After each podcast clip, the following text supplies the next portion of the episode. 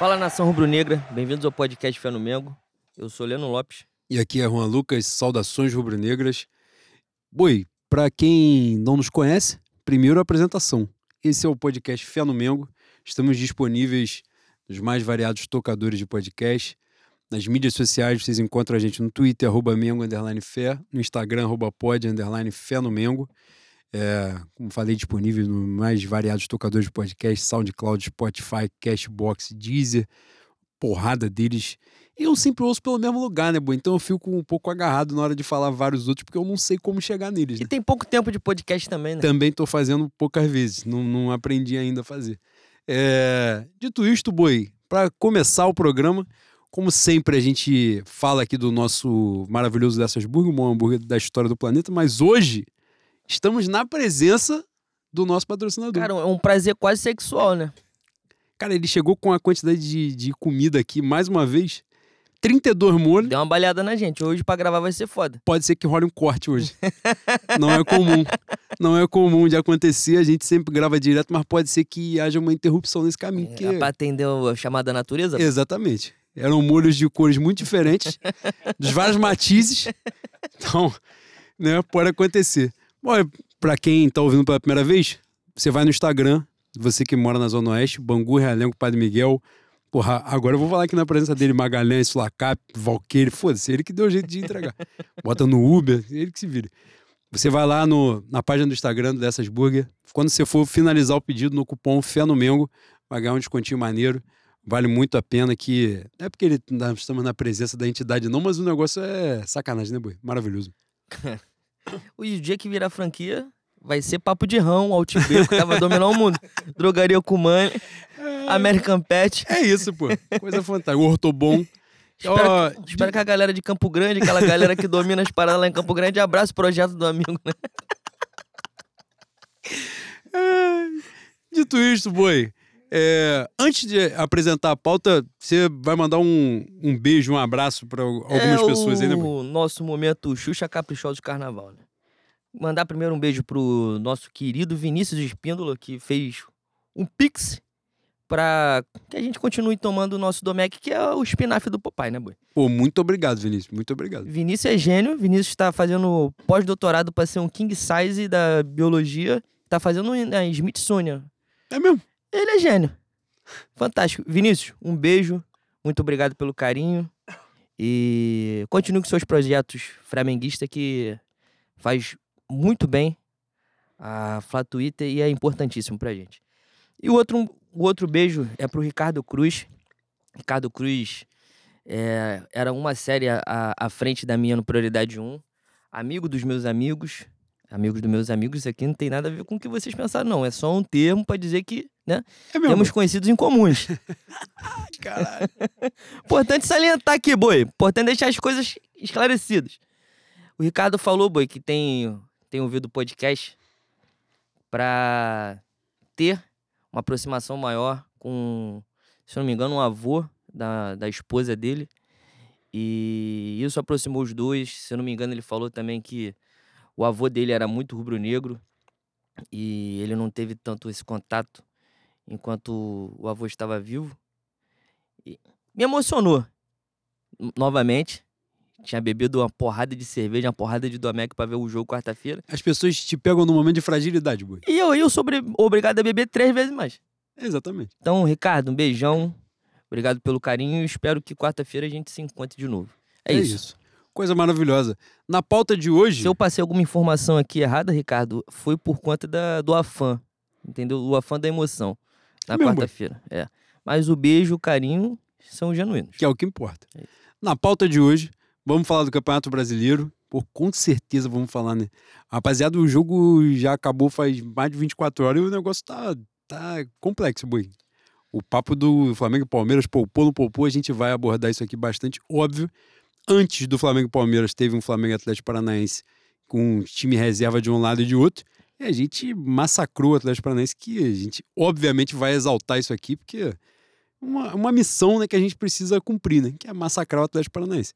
Inclusive, isso aconteceu na Copa do Brasil, falaremos também né, da nossa classificação. Vamos pegar o São Paulo, que já começa né, a disputa da semifinal na Copa do Brasil esta semana agora.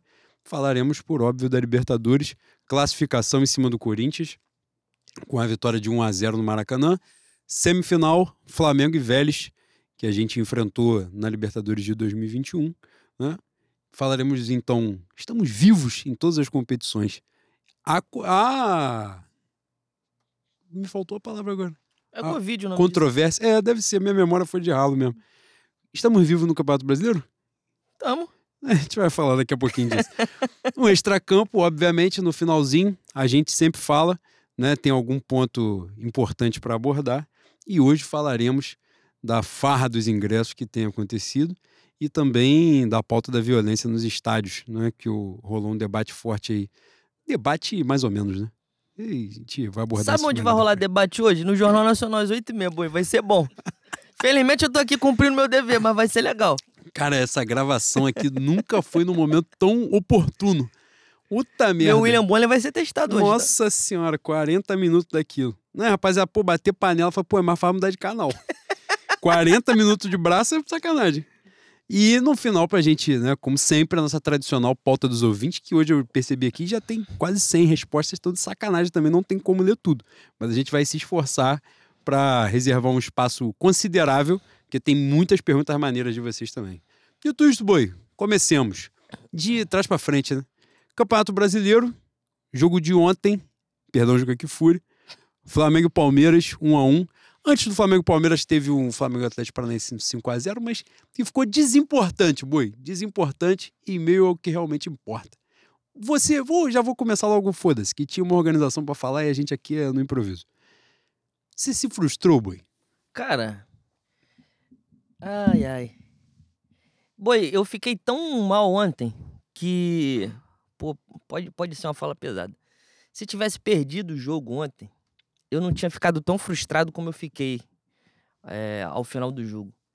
Abrir o placar com o time reserva, ir pro, pro vestiário com 1 a 0 Pô, o jogo era nosso, mano. O jogo era nosso. Na minha cabeça já tinha que ter voltado do intervalo com os titulares. Volta com a cavalaria, bota o Palmeiras com a bunda dentro do gol e aumenta a nossa chance de ampliar o placar, né? E sair com a, com a vitória lá de, lá de dentro do chiqueiro. Pressiona os caras, os caras vêm pra jogar no Maracanã contra o grande Fluminense de Diniz no sábado. Em duas semanas a diferença podia ter caído de 9 para 3. E aí, aí ia ser Palmeiras. Ele ia se cagar nas calças e entregar a paçoca. Mas, além disso, além dele não ter voltado no intervalo com os titulares, porra, ele esperou 20 minutos, mano. 20 minutos de Palmeiras com pau dentro da gente. Cebolinha menos um ontem. Aliás, seria um- uma, uma pauta importante também pra gente falar depois. É, sobrecarregou o Ayrton. No segundo tempo, o Palmeiras deu uma martelada firme por aquele setor ali. E o Dorival demorou a mexer. Quando resolveu mexer para colocar Pedro e, e, e Everton Ribeiro, o, o Veiga acertou um chute. Mas também os caras são muito cagados, né? É largo, né? Puta que pariu. O Veiga não fazia gol há 200 jogos, jogando mal, acerta um chute que, porra. Enfim. É, Mas é a tônica do Palmeiras de Abel também, né? Tem, tem certa qualidade ali, mas vai ter sorte assim na casa do caralho. E ah, pra falar a verdade, quando terminou o jogo, eu fiquei. Fiquei de cabeça quente, fiquei frustrado pra caralho. Fui pra. Fui pra aquela porra daquele hospício desgraçado chamado Twitter. E eu estou acostumado com o destempero da rapaziada. Mas ontem me assustou. Ontem eu acho que passou um pouco do tom. Talvez o erro seja meu, né, Bui? Porque muita gente em 2020 foi campeão brasileiro e não comemorou o título, ficou puto porque não ganhou do jeito que queria. Isso aí a gente chegou a falar aqui no podcast, né? Na época. É, E ontem teve uma série de, de comentários absurdos, assim, em relação ao Dorival, que eu fiquei meio arrependido de ter feito um- uma crítica a ele. E eu acho que ele tem que ser criticado por aquele jogo, porque pra mim foi um erro. Ele diminuiu a chance da gente vencer. Quando ele coloca os caras, os titulares, pra jogar, A gente já tinha que estar tá correndo atrás do placar. É... Quando estão Vidal, Rascaeta, Everton Ribeiro, Pedro e Gabigol, faltava 15 minutos para acabar o jogo, se não me engano. A Rascaeta, por exemplo, precisa de mais tempo para entrar, ele a rotatividade dele é outra. E tem 15 minutos para você encontrar um gol com o Palmeiras que tá acostumado a sentar o cu dentro do gol todo jogo. Principalmente com placar a favor. Eles tinham dois placares que resolviam para ele, a gente só tinha a vitória que resolvia pra gente. Então, fiquei frustrado, pus minha frustração para fora na rede social. Me arrependi porque, quer queira, quer não, você acaba dando couro a uma porrada de, de totoquice que aparece, né? É... Não acho que se. Não acho que. É um absurdo Dorival ser amassado. Completo absurdo. Se a gente, se a gente está disputando alguma coisa, disputando com a possibilidade de ser campeão. A gente está almejando ser campeão. Isso é muito, talvez todo, tudo, tudo, toda a, a, culpa, entre aspas, disso seja do Dorival. Renasceu o Flamengo numa temporada que muita gente falava em rebaixamento. É, mas eu, fiz, eu coloquei um comentário hoje no, no tweet do André, André Pandeló, se eu não me engano, o sobrenome, que acho que resume bastante o que é o Twitter para mim. Às vezes eu tenho a impressão que aquilo ali é mais ou menos como você pegar o carro e sair pra rua. Tu tem que dirigir por você e pelos outros, né? Senão dá merda. E acabou sendo isso. Me arrependi, porém, quarta-feira voltam as flores. Eu estou usando esse espaço, esse canhão de audiência aqui, para pedir desculpas ao Gepeto, porque eu me excedi. Me excedi. Essa é a verdade. Gepeto, desculpa, eu sou humano, eu sou erro, mas continuo te amando. E no final do ano você vai, vai estar na galeria dos, dos heróis rubro-negros. Dos imortais. Dos imortais. Você vai escrever o seu nome na história, se Deus quiser. É isso. É, boa, eu acho que ali rolou uma, uma expectativa muito grande. Ali não, né? O, o, o Dorival acabou sendo ontem vítima do próprio sucesso, né? E de fato foi. O Flamengo e Palmeiras chegaram para o jogo de ontem com seis vitórias consecutivas, os dois. Aliás, tem essa parada, né? O Flamengo meteu o time B, entre aspas, né? Não, entre aspas, não, é, é a mesma, né? Só que o time B conseguiu entregar seis vitórias consecutivas, dentre elas uma vitória contra o São Paulo no Morumbi, né? Alguns resultados expressivos, meteu 5 a 0 no Atlético Paranaense. É... A estreia da belíssima terceira camisa. Sim, fantástica, imensa. Eu esqueci as outras vitórias. mas. Atlético Goianiense. Atlético Goianiense foi uma goleada, meteu 4x0 no primeiro tempo. Foi Havaí, é verdade. Então, assim, nesse cenário, é... o Palmeiras ficou. O Palmeiras é um time muito regular, né? Ele não é um time excepcional, ele não é um time fantástico e ele não é um time merda, né? Então ele vai entregando aquela regularidade e isso é muito difícil, né? Num campeonato de pontos corridos. É... você pode ter uma noite merda mas meteu 1 a 0 e o jogo seguinte ser uma realidade totalmente distinta, né? Você independe do jogo anterior. É diferente de um mata-mata, né? Uma noite muito merda, você pode tomar uma sacolada e o jogo seguinte você depende daquilo que você construiu no outro jogo. Então o Palmeiras ele vai mantendo a vitória, é, por exemplo, nesse contexto, né? A gente falou aqui no último programa. O Palmeiras ia entrar numa sequência muito difícil, né? Que era, era exatamente era a ordem, né? Era Corinthians, Flamengo e Fluminense. E o Palmeiras vai jogar. E desses três jogos, o único em casa seria contra o Flamengo. Eles pegariam o Corinthians na área do Taquera e o Fluminense no Maracanã.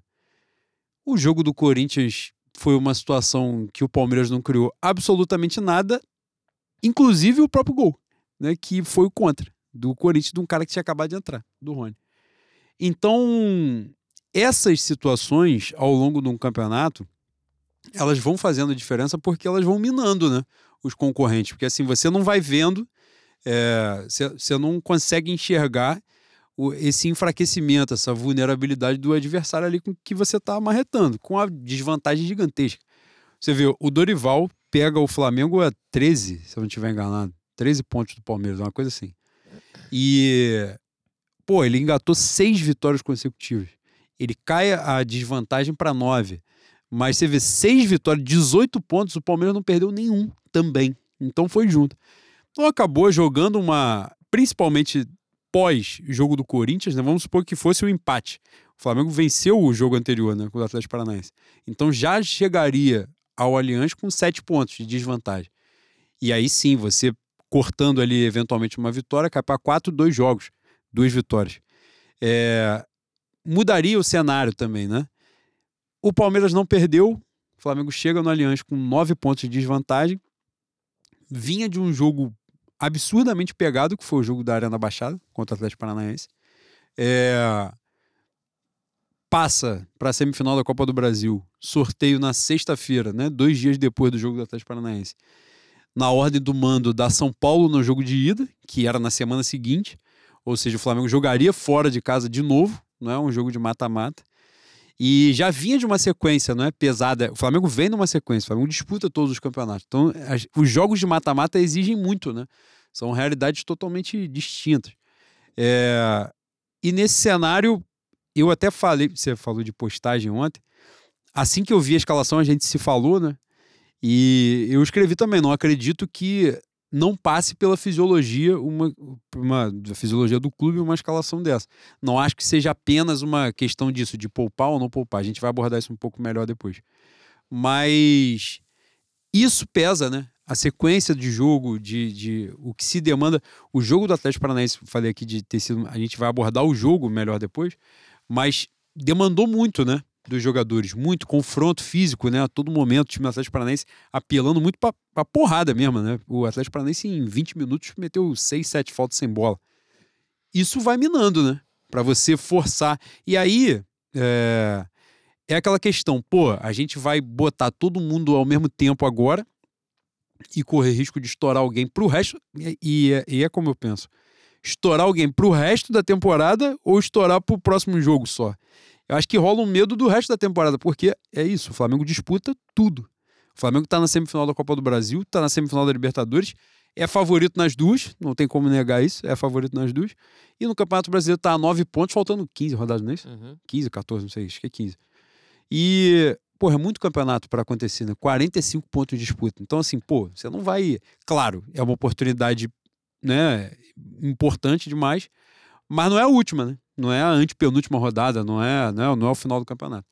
Então acho que ali rolou um, uma estratégia no sentido. E outra também. A gente falou sobre isso, né? Um pouquinho antes do jogo. É, não sei se foi um pouquinho, acho que foi durante. O Flamengo já estava até ganhando quando a gente falou. Primeiro, esse time B, supostamente B, é, entregou resultado, né? E entregou desempenho. Tipo, quando precisou dele, ele, ele demandou, ele foi lá e fez. Ofereceu aquilo que a gente precisava rolava ali também. Tem uma questão de gestão de grupo também, né? De, de dar assim, ó, eu acredito em vocês. Vocês podem entregar também. E eles, e, e era isso que a gente conversou ontem, é, acho que eles têm a consciência também de que eles são reservas. Muitos ali são reservas. Ontem o Flamengo entra com João Gomes e Thiago Max, são titulares, Santos, goleiro, só. Davi. E Davi, é, que não tinha jogado contra o Atlético Paranaense. É, não tinha jogado os dois jogos contra o Atlético Paranaense, né? Copa do Brasil e Brasileiro. E os jogadores que estão ali sabem que são reserva, né? O Ayrton Lucas sabe que é banco do Felipe Luiz, o Mateuzinho sabe que é banco do Rodinei hoje, é, o Pablo que jogou sabe que é banco, a galera de frente, né, mais do que nunca, Lázaro, Vitor Hugo, que são jovens, Marinho é reserva, Cebolinha que chegou agora completamente sem ritmo de jogo. É, o peso é menor também, né? E eu acho, e aí eu queria também saber a tua opinião, não sei se é foi um, uma visão minha apenas, mas eu acho que o Palmeiras sentiu aquilo. O próprio Palmeiras não esperava que o Flamengo não fosse com força máxima para aquele jogo. Até porque o jogo foi vendido durante. Não durante a semana, né? Porque teve Copa do Brasil, mas é, foi muito falado, né? Flamengo-Palmeiras, Flamengo-Palmeiras, final antecipada, final não sei o que lá. Porra, chega na hora da escalação, uma hora antes do jogo, o Flamengo mete time quase inteiro reserva. Passou para o Palmeiras aquilo que a gente sempre é, conversa aqui, que é a responsa de construir, né? A partir daquele momento, o Dorival pegou tudinho, botou na mão dos caras e falou: Ó, tô indo com o time reserva na casa de vocês, vocês têm que me amassar. E aí, maluco, durante aí o. 377 cruzamentos em 10 minutos. Durante o primeiro tempo foi uma parada um pouco angustiante. A gente tava falando, falei, pô, a sensação de que tinha uns 30 Léo Moura no meio-campo do Palmeiras, dando balão do meio-campo, passava da linha, o cara já jogava na área. Falei, eles vão lançar essa bola até o zagueiro cansar de cabecear e desmaiar e aí alguém pegar uma bola, um buraco e, e né, cumprir. No primeiro tempo, o Ayrton Lucas amassou, triturou o Marcos Rocha, inclusive no gol. Deu, deu, eu ia falar que deu pena, mas não deu pena, que eu quero mais que ele se foda. Mas o gol que o, Flam... o gol do Vitor Hugo, o Ayrton Lucas tirou o Marcos Rocha pra nada. Tirou pra merda. Tanto é que ele sai no segundo tempo com o cartão amarelo. Entra o Mike, o, o Abel inverte, né? Bota o Dudu pra jogar em cima ali. E, e eu acho que só isso só fortaleceu o nível da partida do Ayrton Lucas, porque ele no primeiro tempo que ele estava indo para dentro e ele estava se dando bem, no segundo ele só tomou a massa. Vieram de dois, três para cima dele toda hora e ele rendeu bem, né? Não, não ofereceu, né? não comprometeu. Mas o segundo tempo o Palmeiras teve que rearrumar. Porque no primeiro, nitidamente, o Palmeiras sentiu, se desesperou, não sabia o que fazer com a bola. E o Flamengo muito frio, né? Muito muito consciente ali das ações Podia e tal, ter descido pro participando bem. vestiário com 2 a 0 né? O Pablo perde um gol De cabeça. dentro do é. gol, pô. Logo depois, né? Logo depois do 1x0. E aí, segundo tempo, muda, né? Muda a realidade do jogo. Ele faz as alterações, e aí mérito dele também. E aí, para passar a palavra para você de como você percebeu essa questão no jogo de, de ambiente, do jogo de sentir por causa do time reserva. Mas no segundo tempo, concordo contigo. O Dorival. Ah, Vamos alongar depois sobre o Dorival. Primeiro, isso. Qual foi a tua percepção disso, assim, de você acha que impactou no time do Palmeiras o fato de o Flamengo do nada entrar com o time reserva? Porque isso não foi especulado em momento nenhum. É, Pode, pode ter impactado, é, é, eu- mas a dinâmica do jogo com certeza mudaria com o Flamengo reserva, né? A bola passaria a ser do Palmeiras, o Palmeiras teria que lidar com essa figura geométrica que eles odeiam ter por tanto tempo, que é a bola, né? E. Mas, boi, tirar, tirar o, o peso do meu coração, pra mim era final. E tinha que entrar com o time titular. Eu já comecei brochado o jogo. É, muito embora as reservas tenham dado conta do recado, como você muito bem salientou no início, mas era jogo direto, a chance do Flamengo diminuir. E como falei, em duas semanas podia estar três pontos de diferença. Todavia, entretanto, porém, contudo, as reservas foram bem, deram conta do recado no primeiro tempo. E eu acho que esse jogo mental também ajudou. Esse jogo de, ó, estamos na sua casa, você tá com o time titular, você é o bicampeão da América, você tá nove pontos na frente e eu vou entrar com reserva, foda-se. Mas não foi 100% porque ele cometeu o erro do segundo tempo, né? Se ele mantém só os 45 minutos e volta no segundo tempo com a cavalaria, aí ele teria sido perfeito pra mim. Mas erros acontecem, é, percalços estão no caminho mesmo e E ali, boi, assim, nem, nem precisava voltar com a cavalaria toda, né? Na se, verdade, bota- se pusesse o Pedro e o Everton Ribeiro já adiantava, boi. Já melhorava o esquema. que foi o que ele fez logo depois de tomar o empate. Exatamente. É, a, a gente estava conversando sobre isso, né? A, a bola, por exemplo, não ficava no ataque, né? Indo e voltando, indo e voltando, indo e voltando. Porra, chega uma hora que vai minar, né? Num mole imenso da, da entrada da área, mais do Thiago Maia até que do João Gomes, mas do João Gomes também, que ele vai dar um bote Cara, o Pablo, na aquela bola lateral do e tal. Pablo que o Pablo na cabeçada, o Santos salva inexplicavelmente. Se eu não me engano, o juiz para no início do- do- da jogada, o lance, né? Não sei, não lembro. Claro lembro que lembra. O Pablo cabeceia pra trás. O... Não, parar a jogada antes, eu acho que não, pô. Acho Tava que- valendo. Acho que deu falta, algum um impedimento, sei lá, porque porra ele deu. Se eu não me engano, ele parou o lance. Pelo menos o. Aliás, que narração de Luiz Roberto, hein, Boi? Como, como ama o Flamengo, como gosta. Puta que pariu, pelo amor de Deus. Eu não tive. Ele agradeceu o Rafael Veiga pelo gol. No meio da narração. Ele falou: esse Palmeiras histórico, É. esse grande elenco. Pô, quase gozou. Ele ficou feliz. Nojento, mané. Nojento. Isso num- numa semana que, mais uma vez, reclamaram de youtubers serem parciais, né? Fala que não são jornalistas, que não pode estar na imprensa. Só, só é clubista quem é Flamengo, boi. É impressionante. Outros jornalistas, outras pessoas que trabalham com futebol, ninguém é clubista. É só quem é Flamengo. Enfim. Mas o Pablo já tinha feito um- uma merda extraordinária. O Santos salva. Você disse que não, não- o juiz não parou, então o Santos salvou a porra do lance. Magistralmente. Aquele lance ali já era pra ele ter mudado o time todo, né? Aliás, mais uma partida fantástica do Pablo, hein, Pui? Pô, essa mãozinha eu tô doidinho pra largar já também. Pior que quando ele chegou, cara, eu acho que eu tinha na, na memória o Pablo do Corinthians. E na época o pessoal falou assim, pô, mas quem jogava bola era o Balbuena. Eu falei, não, mas ele jogava bem também. Não era isso, o zagueiro merda que se consagrou com bom, não. Mas eu não sei, boi. Ele parece sem confiança. No primeiro momento eu achei que era falta de ritmo. Então somos dois, que agora eu também não tenho confiança nele, não. Exato. Tá foda. Cara, desesperador, tá? Não, e pior, boi, que ele vem, ele, com agora que o Dorival deu uma ajeitada no, no setor defensivo, ele vai fazendo um jogo sereno, porra, rebatendo, então antecipa, ele antecipa bem. Foda é quando, Quando ele... ele faz uma merda, a merda pontual dele é uma catástrofe, Aí normalmente. desgraça a cabeça dele. Exatamente. Cara, e quando ele faz a primeira merda, toda vez que ele tá com mais de 3 segundos. Quando ele tá com mais de 3 segundos com a bola, ele faz merda. Dá agonia. Pode esperar que vai dar merda. E é a hora da torcida começar a xingar ele. Falei, dá a bola pra quem você estiver olhando. Se não estiver olhando, ninguém joga pra fora, que você vai fazer merda. Boi, é o que a gente já vem falando há um tempo. Sem a bola, às vezes, às vezes lembra o daí. Fala assim, nossa, caralho, o que que, que que esse grande jogador está fazendo no Brasil? Quando ele tá com a bola, fala assim, caralho, é o primeiro dia dele contato com, com a bola, com o esporte. Desgraçado, mané, desgraçado. Outro ponto, Davi Luiz, porra, eu vou falar do meu calvo veludo, esse craque que pode jogar a Copa do Mundo, gênio da bola, tem jogado bem. Mas ontem, quando os caras meteram no gol de empate, o que, que ele fez? Ele voltou a dar a porra do lançamento dele, que ele não acertou. Ele tem quase um ano de Flamengo, ele não acertou uma porra de um lançamento ainda desse, boi.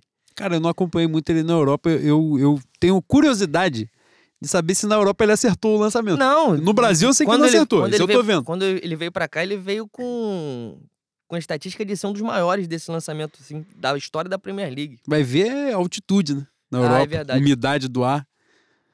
Ele tinha melhorado muito a saída de bola dele quando ele parou de fazer essa merda e tava dando passe no chão. Aí ele conseguia quebrar a linha, conseguia achar a rapaziada no meio campo. E muda o jogo, né? Muda a saída, melhora pra caralho. O Flamengo começa a pressionar o adversário. Agora, quando ele tá desesperado, puta que pariu, maluco. Eu não sei por que o Dorival não dá um esporro nele ou qualquer outro técnico. Já passaram três técnicos com ele, se eu não me engano. né? Não, dois. Não, o Renato passou também. Ah, é verdade. E não para. Não para. Tava na- tá na hora de alguém falar assim, ó. Davi, pelo amor de Deus, você não acertou um ainda. Ele acertou na arena do Corinthians porque, caralho, quem quebrasse a bola no Pedro, o Pedro ia dominar e a escora ia sair jogando. Aí, pô, se você tivesse lá, você com o seu grande futebol, você ia sair também bem nessa, nesse jogo. Porra. Mas agoniante, agoniante também. Aí, fora, boy, que aí é um ponto básico, né? Que você fica se desfazendo da bola, né? A melhora da saída de bola dele saindo pelo chão é porque ele não tá se desfazendo da porra da bola. né? Exatamente. Ele não vai dar no chão diretamente no pé do cara, né? De sacanagem. Se ele der balão, volta os caras de novo. Ontem contra o Palmeiras isso aconteceu. E aí ficou escancarado o erro do Dorival, porque a bola não ficava lá. Cebolinha, como você muito bem falou, menos um em campo. É, acho que vai agregar muito ao Flamengo na- a partir da próxima temporada. É Veio completamente sem ritmo de jogo, mas assim, ontem foi uma partida pô, assustadora. Ele vinha até num, num movimento de melhora, né? Melhora física até, tipo, se movimentando mais e tal. Mas com a tomada de decisão merda. Um jogo que chamou muito a minha atenção foi o Flamengo São Paulo. Que ele participou ativamente do jogo, mas a tomada de decisão dele era horrível. Mas tipo, ele tava no jogo, driblando e tal, não sei o que, chamando. E se precipitou até em chance de fazer gol. Contra o Atlético Paranaense, não é? Ele, do, do 5 a 0 ele ia meter um golaço, foi uma defesaça do, do goleiro dos caras. Que ele colocou no ângulo. Foi um jogo que ele rendeu bem. Mas realmente, contra o Palmeiras, ele foi muito mal, muito mal. A galera pegou no pé do Marinho. Marinho é estúpido, é estúpido. Mas, pô, nem se compara a atuação do o que o Marinho ofereceu pro time e que o Cebolinha ofereceu ontem. O Marinho cavou várias faltas, buscou o jogo e tal, chamou. É que ele tem um, né, um agarra um pouco, né? Dependendo do cognitivo dele, dá uma agarrada geral. Mas tava muito mais ligado no jogo, né? É, a galera falou do Lázaro no lance no, no segundo tempo, né? Eu acho que é logo depois do Palmeiras. Não, tava 1x0 o jogo ainda. Uhum. Que ele dribla o Gustavo Gomes e tal, e o Everton sai muito bem. Eu acho que a galera falou ali, deu. Tá passando uma facilidade pro lance que eu acho que esse lance não tinha tanto assim, não. Pelo ângulo e tal, que tem o Vitor Hugo entrando. Mas o Vitor Hugo tá entrando e tem um zagueiro no meio, né? A galera falou com, de uma forma que não tinha ninguém. Era só rolar e o Vitor Hugo meteu o gol. não foi assim. E, pô, o Everton, mérito também, né? O Everton que no primeiro tempo conseguiu fazer cera com 3 minutos de jogo, fingiu uma caganeira, depois ele simulou uma contusão e depois na cabeçada do Vitor Hugo, que é gênio, fantástico, vai pagar o meu estádio no gasômetro, sim. Mas aquela ali pro goleiro que vai pra Copa, todo É, respeito eu não acho, não acho que o Everton tenha feito cera, não. Acho que ele tava passando mal mesmo. A gente até falou lá no grupo, no manifesto, né? Acho que ele tava na merda mesmo, ele não tava 100% não. Não, e- ele E eu depois... acho, eu acho que a, a maior justificativa pra isso é o gol. Se ele tivesse bem, aquela bola não tinha entrado, não. Então, mas aí no segundo tempo, essa jogada do Lázaro é mérito todinho dele, porque ele sai muito bem do gol. O Lázaro ia meter o gol. Se ele demora um segundinho pra sair do gol, o Lázaro Ah, ia tom- guardar. Tomou um engove, um Gatorade, ficou bom, né, boy? Tomou, pô. Tomou, deu uma hidratada. Pois é. legal. E... Agora, a internet ontem tava tão doida que as pessoas fizeram. Pô, tiraram a comparação do Cubo, eu com todo respeito. Os- caras fizeram a comparação do Vitinho, que tem 97 anos de Flamengo, com o Everton Cebolinha, que tem 10 jogos. Tu Que não tem 10 jogos. Acho que ele não tem 10 Tu jogos. tem saúde pra isso? Eu não tenho. Não, ambiente insalubre ontem. Cara, quando o Flamengo perde, é um pouco complexo, né? E ontem foi um jogo que teve essa frustração. Não perdeu, mas, né? Como já entrou com o time reserva, já ficou aquela coisa. E o ambiente tava, tava um pouco desesperador. Ainda bem que eu tô revendo Breaking Bad e eu foquei em outras coisas muito mais importantes que, do que ficar lendo um monte de abobrinha lá. Mas, no geral, Boi, eu acho que é, é aquilo, né? É, a estratégia ali acredito de verdade que não tenha sido uma coisa assim de tratar o Campeonato Brasileiro com desimportância. Não acho que tenha sido isso, não. Acho que realmente foi um foco assim, pô, aqui não é o último dia, tipo, não é a última possibilidade de a gente chegar. Claro que eles sabiam a importância do jogo e que se a gente, né, e a gente teve totais chances disso, virou o primeiro tempo 1 a 0 com mérito, tinha jogado melhor no primeiro tempo, mesmo com os reservas. Segundo tempo, foi o Palmeiras foi superior mesmo teve esse moro do Dorival e é importante você salientou isso e, e para mim isso parece tão básico e, e eu tenho visto uma dificuldade grande de, de as pessoas assimilarem essa parada. Quando a gente faz a crítica ao Dorival ontem é, de não ter feito a substituição, né, ou da questão da escalação e tal, que cada um vai ter um ponto de vista, mas isso não implica de forma alguma em, em não reconhecer o mérito do trabalho dele até aqui.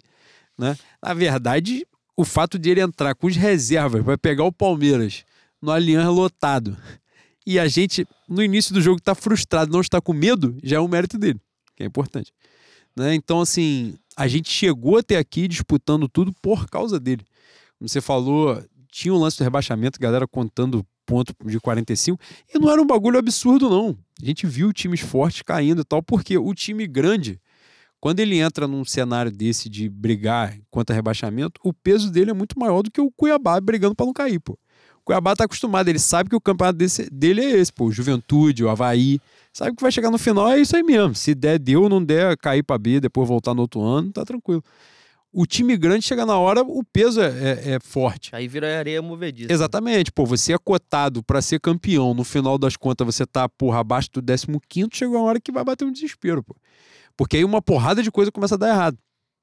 E a forma como a gente estava, de ambiente, de organização, de tudo, não era um absurdo pensar nisso. E outra, a gente ia entrar nos mata-matas ali sem nenhuma expectativa. A gente até fez esse exercício né, de imaginação e tal. De repente passasse do Tolima, não sei de repente passasse, mas do Atlético Mineiro não ia passar. Fato, não ia passar. Não ia passar mesmo. Tanto é que a realidade do confronto Flamengo e Atlético Mineiro foram os dois primeiros jogos da sequência de três jogos, né? Flamengo e Atlético. Um pelo brasileiro, o primeiro da Copa do Brasil fora, nesses dois no Mineirão. O que muda tudo é o jogo do Maracanã. O Flamengo até tem um comportamento diferente no primeiro jogo da Copa do Brasil e tal, mas o que muda mesmo é o jogo do Maracanã, que aí já tinha uma porrada de jogos com, com o Dorival. É, porrada não, mas já tinha alguns, né? Já, já tava ali mais ambientado. E, mas a tendência era o ano acabar em julho mesmo, pô. Entendeu? E a gente não ia disputar porra nenhuma. E agora a gente não só tá disputando, como a gente voltou a ter favoritismo nos campeonatos. O Flamengo é favorito para ganhar a Copa do Brasil, é favorito para ganhar a Libertadores, Aliás, apesar o do Palmeiras. De ontem, o jogo de ontem dá uma moral fodida pra uma suposta revanche contra o Palmeiras na final da, da Libertadores. Né? Sim, sim, também acho.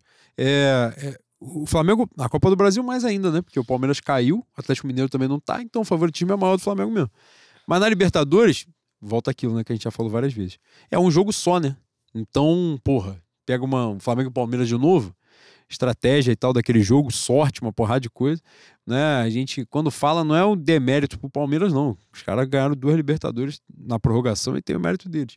Mas eles pegam o Flamengo. Tem o erro do Andrés, óbvio, do, do lance do jogo, mas o Flamengo chega naquele jogo ali, é, é para quem não lembra, o Flamengo, o, o, Renato, né, apesar de ser um merda, um lixo, né, não era nem para ter estado ali, mas naquele período da passagem dele, curta, vários jogadores se lesionaram, ficavam muito tempo no DM e quando chegaram pro jogo, vários chegaram estourados. Tanto é que tem gente que sai no primeiro tempo, se não estiver enganado, é o Felipe Luiz. Felipe Luiz sai logo no início do jogo uhum. e tal. O Bruno Henrique joga completamente sem condição e é substituído também. Então, assim, o Flamengo entrou com os jogadores ali, mas não estavam nas melhores condições deles. Né? Então, isso fez muita diferença. É... Mas agora é outra realidade. Né? Então, assim, o clima de revanche, eu sou completamente contra. Eu quero pegar o Atlético Paranaense, que é a porra. Ah, vou falar mamatinha aqui, depois os caras ganham, fodeu, né? Mas, porra, pelo amor de Deus, né? Nem se compara, né? E fora que Galo Você já está se contando um... na final da Libertadores, mesmo tendo uma semifinal contra o time argentino. Porra, eu. Você é safado. Não é, cara, mas é assim, é o favoritismo. Não, não tem como o Flamengo fugir dessa realidade. Flamengo e São Paulo, falaremos da Copa do Brasil daqui a pouco. Sim. Porra, o Flamengo não é favorito contra o São Paulo? É favorito. É uma vergonha ser eliminado? Não, também não é assim. Mas. É sim. Não, vergonha é, é vergonha. vergonha. Quem vergonha. É dá... vergonha cair. Eu, eu te pilei, mas é vergonha cair não, vergonha, é vergonha, vergonha rola uma viagem. É vergonha, porra. Boi. Boi rola não, isso não. aí. Boi, escala o São Paulo, escala o Flamengo. Não, pô, é... mas é isso que eu tô dizendo, porra. porra é um é Vergonha. É, o São Paulo é gigantesco, o São Paulo é gigantesco, mas não tem condição, porra. Boi, caralho, vai. O Miranda, que é o melhor zagueiro dele, não joga. Caleri, que é o melhor atacante dele, não joga o primeiro jogo. Não, o Caleri joga, pô. Não tá Caleri suspenso? não tomou, não. O Caleri não tomou. Quem não joga é o Miranda. Pô, mas mesmo assim, pô, Patrick, Balofo. Não, o time é inferior, pô. pô não, é muito é inferior. inferior. Claro que é. Mas tô dizendo assim, né? Vergonha. Porra, vai ser um peso porque o Flamengo é favorito. E essa é a diferença. Assim, mas o cenário, uh, uh, eu acho, né? No jogo de mata-mata, a motivação é totalmente diferente, né? Então, assim, a galera vai usar como base o Flamengo e São Paulo, que o São Paulo entra com o time titular, o Flamengo com o time reserva no Morumbi. E o Flamengo ganha de 2 a 0 poderia ter vencido por mais. Mas a motivação é totalmente diferente, né? Totalmente diferente no jogo de brasileiro que o São Paulo não disputa mais porra nenhuma. E um jogo de Copa do Brasil que o São Paulo vai dar vida. O, a Copa do Brasil, por exemplo, o, Flamengo, o São Paulo nunca ganhou, né? Seria o título inédito para eles. Então, assim, isso interfere no ambiente do jogo. Né? Por exemplo, e muitas coisas podem acontecer. O São Paulo elimina o Palmeiras, tem um, um pequeno roubo da arbitragem, uma influência, uma influência cavalar, talvez, mas aconteceu. Uma noite lá, porra, pênalti pra lá que não dá, pênalti pra cá que dá, inventa um lance de não sei da onde, expulsa, faz o caralho a quatro. Enfim. É... Mas, pra gente finalizar esse ponto, na questão da estratégia, eu não acho, não consigo ver que o Flamengo tenha diminuído o campeonato. Eu acho que ali foi meio que uma questão assim, porra. Também, óbvio, como torcedor, eu queria muito que tivesse entrado o time titular, até porque eu tenho ódio deles, né? É, porra, eu fui obrigado a ler no dia que o Atlético Paranaense eliminou. Qual foi o time que ele eliminou? Estudiante, né? Uhum. Na Copa da Libertadores. O cara falando assim, pô, eu me importo mais de dar a primeira Libertadores pro Atlético Paranaense do que perder outra pro Palmeiras. Se eu perder outra Libertadores pro Palmeiras, eu explodo o Flamengo pessoalmente. Eu. Não contrato ninguém, não porra nenhuma. Eu vou com o bagulho na mão, explodo aquela porra. Explodo, boto bomba, colete e foda-se. Vou eu e vai o clube, vai todo mundo. Quem tiver responsável vai geral junto. Eu não passo por isso de novo. E isso é importante ter em mente. Agora, o cenário é outro, né? O cenário agora que foi se desenhando é, de organização, de tudo, mas é um jogo só. E numa final de Libertadores. O Campeonato Brasileiro tem um espaço maior, né? É, por exemplo, o Palmeiras faz o próximo jogo do Campeonato Brasileiro contra o Fluminense. O próximo jogo do Flamengo é contra o Botafogo, no domingo. O Botafogo vem muito mal, né? O Flamengo joga no, no Engenhão. E, obviamente é, é o que motiva aquela pequena torcida deles a frequentar o estádio. É possível que esteja cheio com, com aquele clima gostoso de ódio que eles têm pela torcida do Flamengo. É, mas um cenário totalmente possível o Fluminense empatar o jogo com o Palmeiras no sábado no Maracanã e no dia seguinte o Flamengo ganhar o Botafogo. Ou ganhar mesmo. É, ou ganhar e diminuir a vantagem. Então, assim, tem muito jogo, né? E tem aquele lance que você falou muito na, no último programa, né? Do, a questão da tabela, né? Que o Palmeiras pega os adversários né, mais fortes fora de casa e o Flamengo pega eles em casa agora. É, essas coisas estão ali, né? Tem um ponto importante, eu falei sobre a totoquice na rede social, mas ontem eu me surpreendi muito com a quantidade de gente que foi defender o Dorival nas postagens e deixou bem claro, dando nomes, do porquê a gente está tanto atrás do Palmeiras. Né? Falaram de Marcos Braz, falaram da insistência no português e eu fiquei satisfeito com isso, cara. Fiquei satisfeito e surpreendido também. É, eu acho muito importante esse movimento das pessoas se interarem sobre muito mais que campo e bola, porque isso direciona o Flamengo, né? Eu já, já havia falado no último programa da, das contratações do, do Michael Minstorn e do Tadashi Hara, os fisiologistas. Um era. Um tem o seu exo, eu acho que é o americano, e o outro era o fisiologista do Atlético. E concomitantemente veio o Dorival com sua comissão, aparentemente também respeitando os dados, e isso diminuiu o número de lesões do Flamengo, né? Esvaziou o DM. Hoje, se não me engano, só tem o Rodrigo Caio e o Bruno Henrique. E esses caras, esses fisiologistas, só vieram porque a torcida do Flamengo passou uns três meses dando porrada, pô. Dando porrada todo dia. Porrada cotidiana. Porque a gente não pode ter profissional do Paduano, porque a gente não pode ter um profissional que, quando saiu do Flamengo em 2009, foi pra Madureira, foi pra casa do caralho do Rio Grande do Norte, segunda divisão do Ceará. Flamengo não é meio do caminho pra gente, pra gente que tá começando, não, nem cabide de emprego. Então, eu fiquei muito satisfeito apesar daquela profissão de merda que a gente viu, um ambiente muito insalubre, nasceu flor no lixão, boi. E. Você gostou? Caralho, você é poeta? Eu fui bem nessa. Que coisa eu fantástica. Me senti satisfeito É com essa mesmo? citação. Mas só pra encerrar é, a, o raciocínio, é importante. É muito importante que a torcida tome conta do clube. Porque é só a gente pra direcionar essa porra pro lugar certo mesmo. Porque, como a gente tem visto, a maioria ali é passageira e a maioria ali tá procurando algum benefício próprio, né?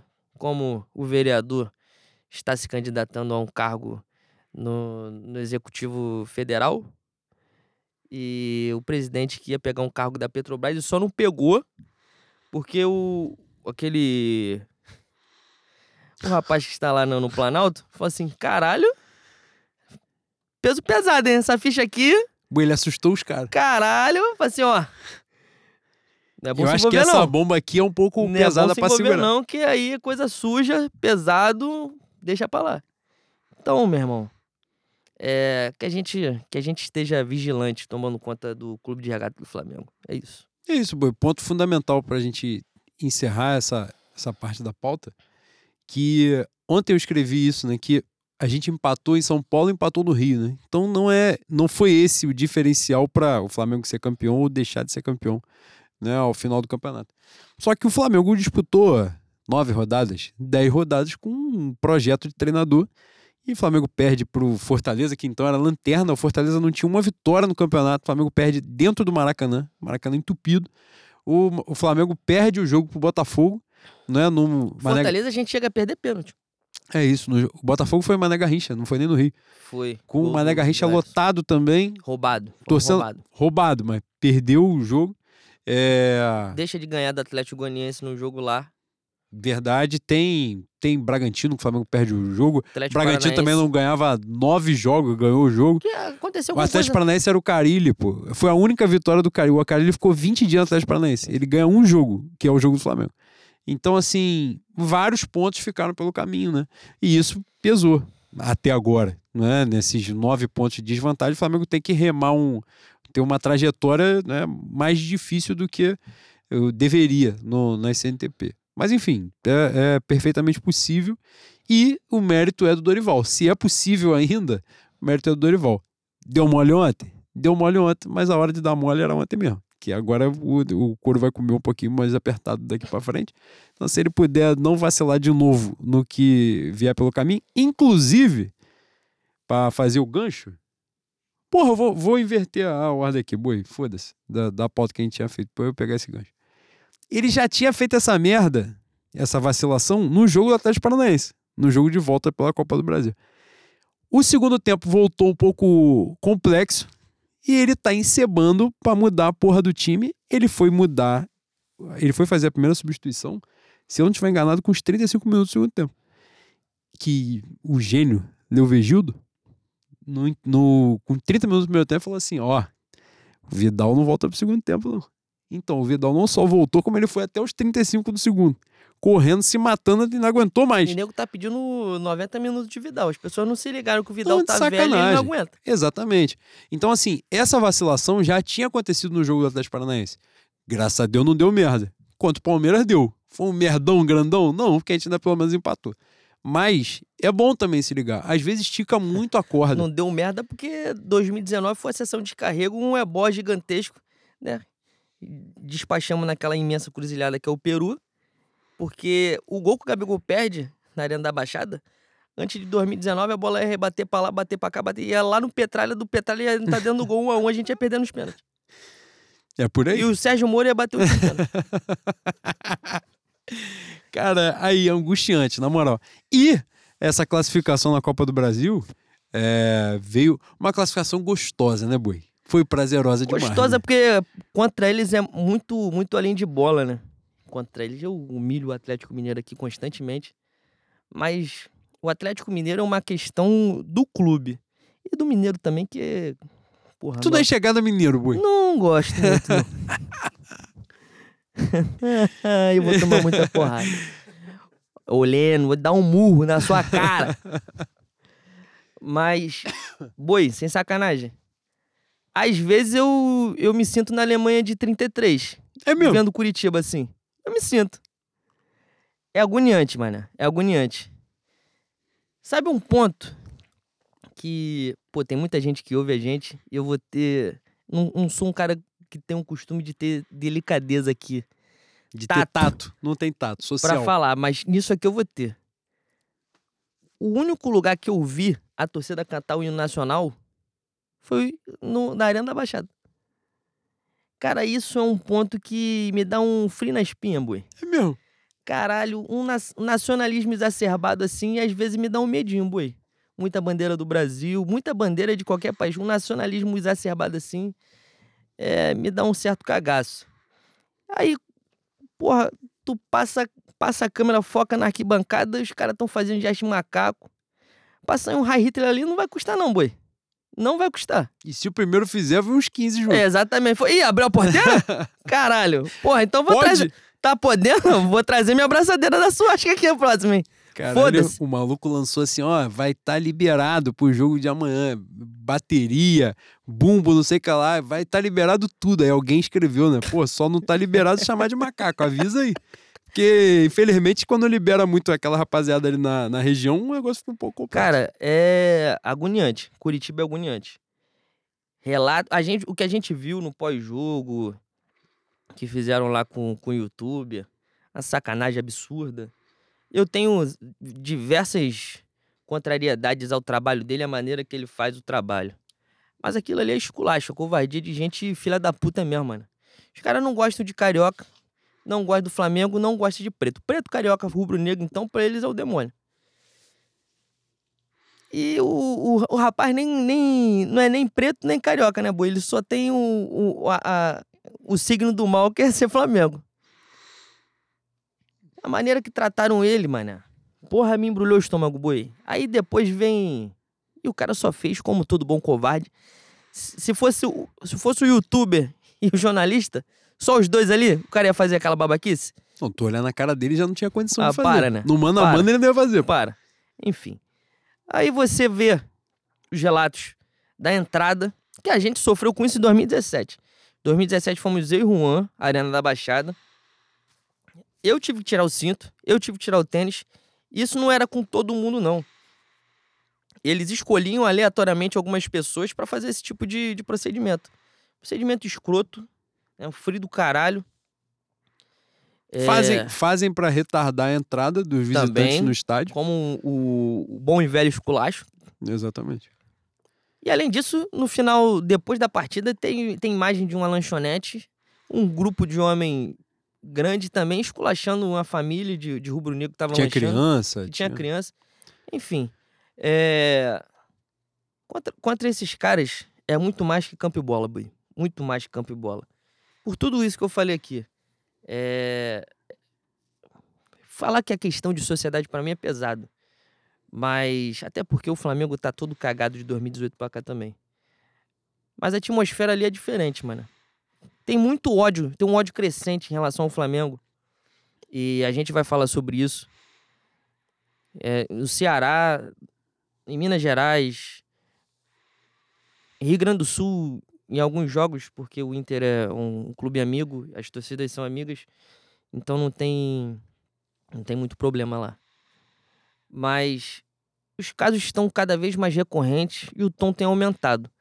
Só que especificamente ali em Curitiba, para mim, é um, é, é um negócio que vai além, vai além do futebol, vai além do esporte. Eu me. Eu, porra, boi, como eu falei aqui, que era um quase, é, é um, quase um prazer sexual estar na presença de Lucas Lessa, é quase um prazer sexual ganhar desses caras, mano. Pra mim é, é, é, é, muito mais. Não, boi, a gente até falou isso no, no último programa que à medida que o Flamengo foi se fortalecendo financeiramente e transformando isso em conquista dentro de campo, né? O Flamengo está aí nos últimos anos, essa geração, nós todos, né, que estamos acompanhando esse Flamengo, esse time que foi formado há quatro anos e tal. Quantos recordes, quantos tabus o Flamengo derrubou, né? Ganhar na Arena da Baixada ganhou várias vezes já.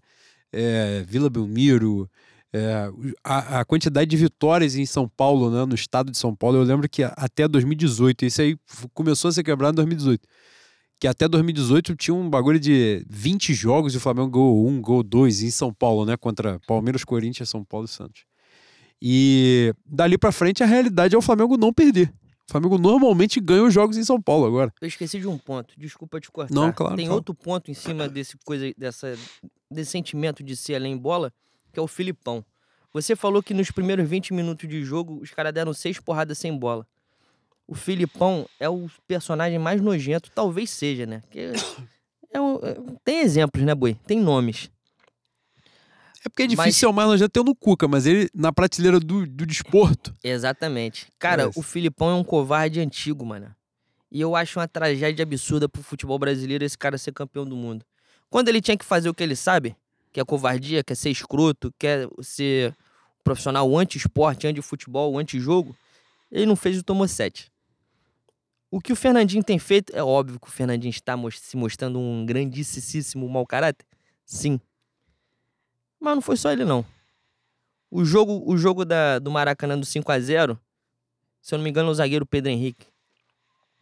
Deles. Não, quem vai jurar o Marinho, né? Não vai jurar, não. O maluco quase quebra a é perna o... do Vitor Hugo, pô. É o cara que jogou no Botafogo, pô.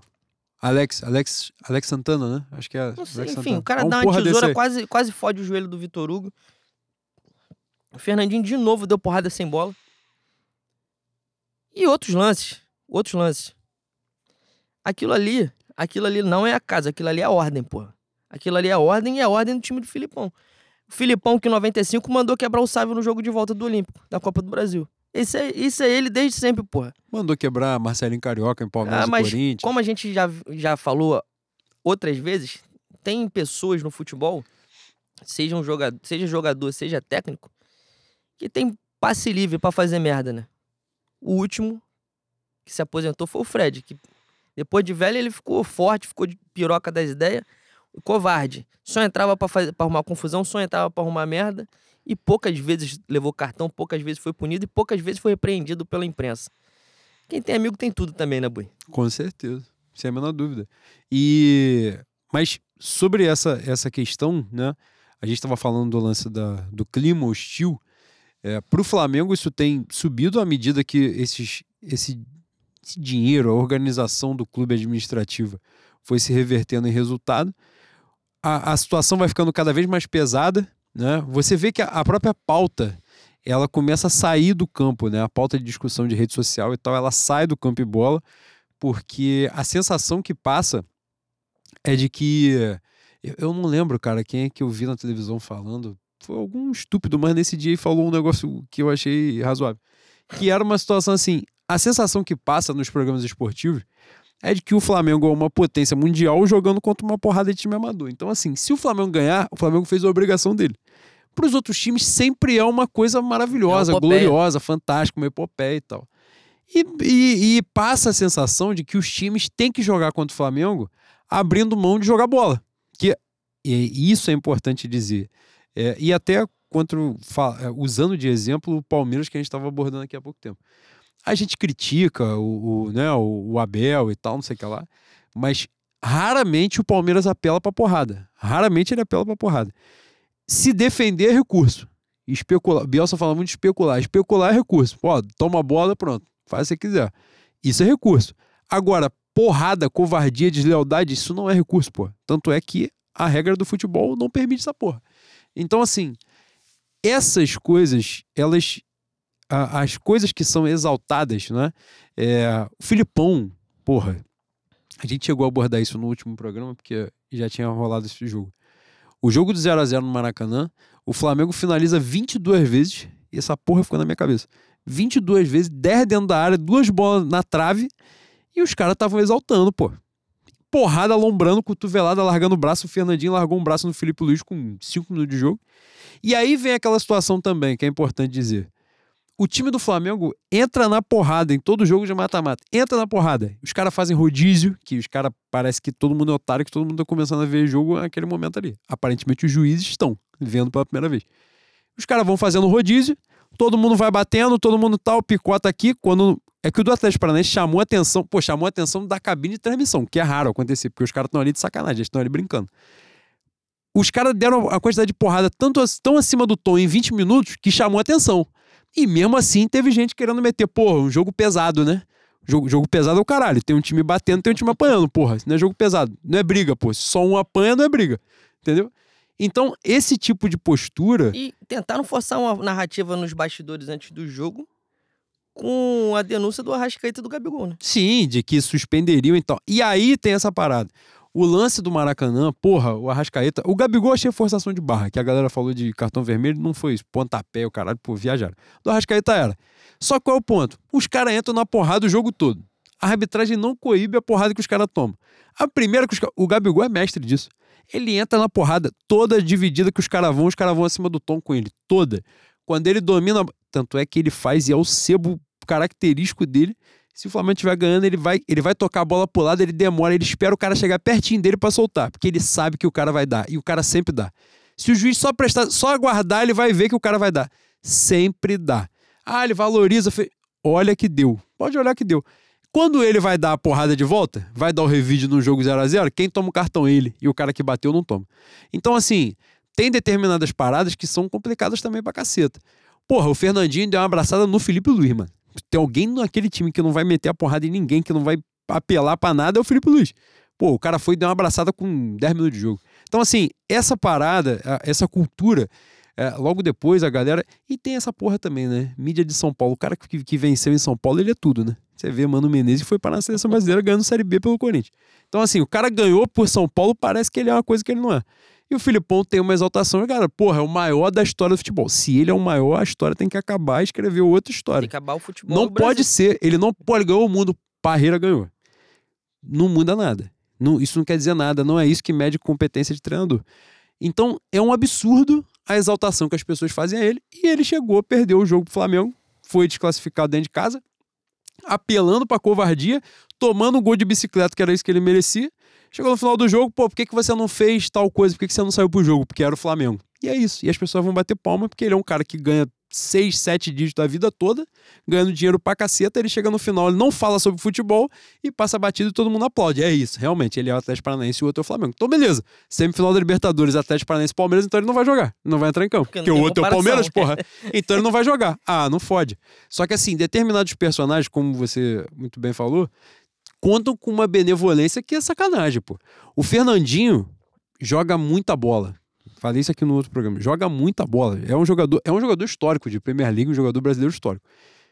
Porra, o Fernandinho, e não foi só contra o Flamengo, não. No jogo do Estudiantes, ele faz a mesma coisa. Na Arena da Baixada. Ele larga a madeira nos caras, pô. Na Arena da Baixada, na Argentina, ele larga também. É na covardia, porrada sem bola. Cara, na Arena da Baixada, ele dá um tostão no Gabigol. Não tinha lance, não tinha bola, não tinha nada. Ele deu. Ele bicou o Gabigol, ele chutou as duas pernas, não, ele deu um tostão, pô. Ele fudeu o maluco, pô. Pô, quem jogou bola vai saber a dor que causa. E o cara, pô, passa batido. A galera exalta. Sabe? Que é, é o jogo pegado e tal. Irmão, isso não é jogo pegado. Jogo pegado é, é outra parada. Jogo disputado é uma coisa. Ali é deslealdade, pô. E aí tem essa parada de vencer o Filipão, para mim, é, é, muito. Por tudo, cara. Não é só por ele ser um filho da puta, não. Admirador de Pinochet, não. Isso aí é a razão de odiar mesmo. Mas no campo e bola é porque eu acho que ele simboliza tudo que a gente tem de ruim. Sabe qual é? Tudo. Pô, o cara ganhou duas Libertadores, ganhou não sei quantas Copas do Brasil. Foda-se, pô. Foda-se, vai ganhar. Simboliza coisa merda, pô. Simboliza... A gente não tem. O que que a gente passa pros outros a partir do Filipão, do futebol brasileiro? E eu nem sou um cara, um grande admirador da seleção brasileira. O que que a gente passa por, pelo Filipão ter a importância histórica dele? Nada, pô. Nada, não tem nada. A gente não acrescenta porra nenhuma em lugar nenhum porque o Filipão era nosso. Nada, absolutamente nada. Então, assim, é um personagem odioso como você lembrou o episódio do Sávio, logo depois do 0x0 eu falei isso também, o lance Marcelinho Carioca, ele fala dentro do vestiário. E ele fala para vazar, ele fala pra imprensa repercutir, o cara que tem que odiar o Corinthians e tal, não sei o que lá. E ficou marcado, né? Que marca isso, é uma cultura bosta, lixo. E, enfim. Uma vitória simbólica, né? A gente se classificar dentro da Arena da Baixada poderia ter sido demais, né? O Gabigol perde um gol. Puta que pariu, pelo amor de Deus, desesperador. Depois o pessoal ficou assim, pô, esse lance não foi tão fácil assim. Pô, tá de sacanagem. Porra. Tá de brincadeira que o lance não foi fácil. Mas conseguimos não tomar gol nos dois jogos é, e fizemos um, porra, meu Pedro, maravilhoso, que carimbou ali o passaporte dele pra Copa do Mundo. Ai, Pedro! Cara, que coisa fantástica. Ele lançou uma bicicleta do nada, do nada, uma coisa absurda. E aí, boi, semifinal. No, no dia seguinte, São Paulo Atlético e América Mineiro, o São Paulo quase cometeu a façanha, conseguiu, né? Abriu 2 a 0 em Minas, tomou um empate, ficou com a menos, é, mas não deu, foi São Paulo. Flamengo e São Paulo no Morumbi, quarta-feira. Primeiro jogo, segundo jogo, é lá de novo, né? Dia 14. Copa do é. Brasil é Libertadores, Libertadores, Copa do Brasil. Expectativa, Boi, pro confronto. Já que meus titulares não jogaram 90 minutos ontem, eu espero o surra de pão mole quarta-feira no Morumbi, né? Pincelada na cara do Ceni, pincelada na cara do Caleri. Porque, cara, eu tô tratando São Paulo como porra nenhuma, né? Depois sou... você vai dar esporro nos caras que falam que não vão comemorar título brasileiro porque não foi do jeito que queria. É isso. Ah, é que eu tenho. Tenho um trauma do São Paulo, mano. Minha infância foi difícil vendo esses caras sendo campeão de tudo, tá? Mas, porra, boi, a camisa dos caras é muito pesada. É. Talvez seja top 3, top 5 de time do futebol brasileiro. É o único tricampeão do mundo que a gente tem. Quer queira, quer, quer queira, quer não. Isso entra em campo também. Nosso querido Gabi falou que muito provavelmente o estádio não vai estar lotado porque os ingressos estão caros, se assim estiver. Gabi, no caso, não é o Gabigol, é o nosso amigo Gabriel, que é, é São Paulo. Se assim. Pô, falaram que é ingresso de 200 reais. Aí também não adianta, né? Se assim for, já é outro fator ao nosso favor. Mas, boi. Aquele jogo do brasileiro, ele joga com time misto, se eu não me engano, né? Não Sim. é um time totalmente reserva. É. E a gente estava com o time B. É, o Flamengo podia ter vencido demais. Foi esperar até o último lance para fazer o 2 a 0 Acho que entrando com o time titular, num campo bom como é o campo do Morumbi, é, não, tem, não tem como, mano. A gente tem que vencer. O empate é um bom resultado? É bom resultado. Mas, porra, a gente é muito mais time, bicho. Eu espero que sejam duas vitórias. Pode ser um a 0 pode ser um a 0 não tem problema não. Mas tem que sair de lá com a vitória. Tem que sair de lá com a vitória.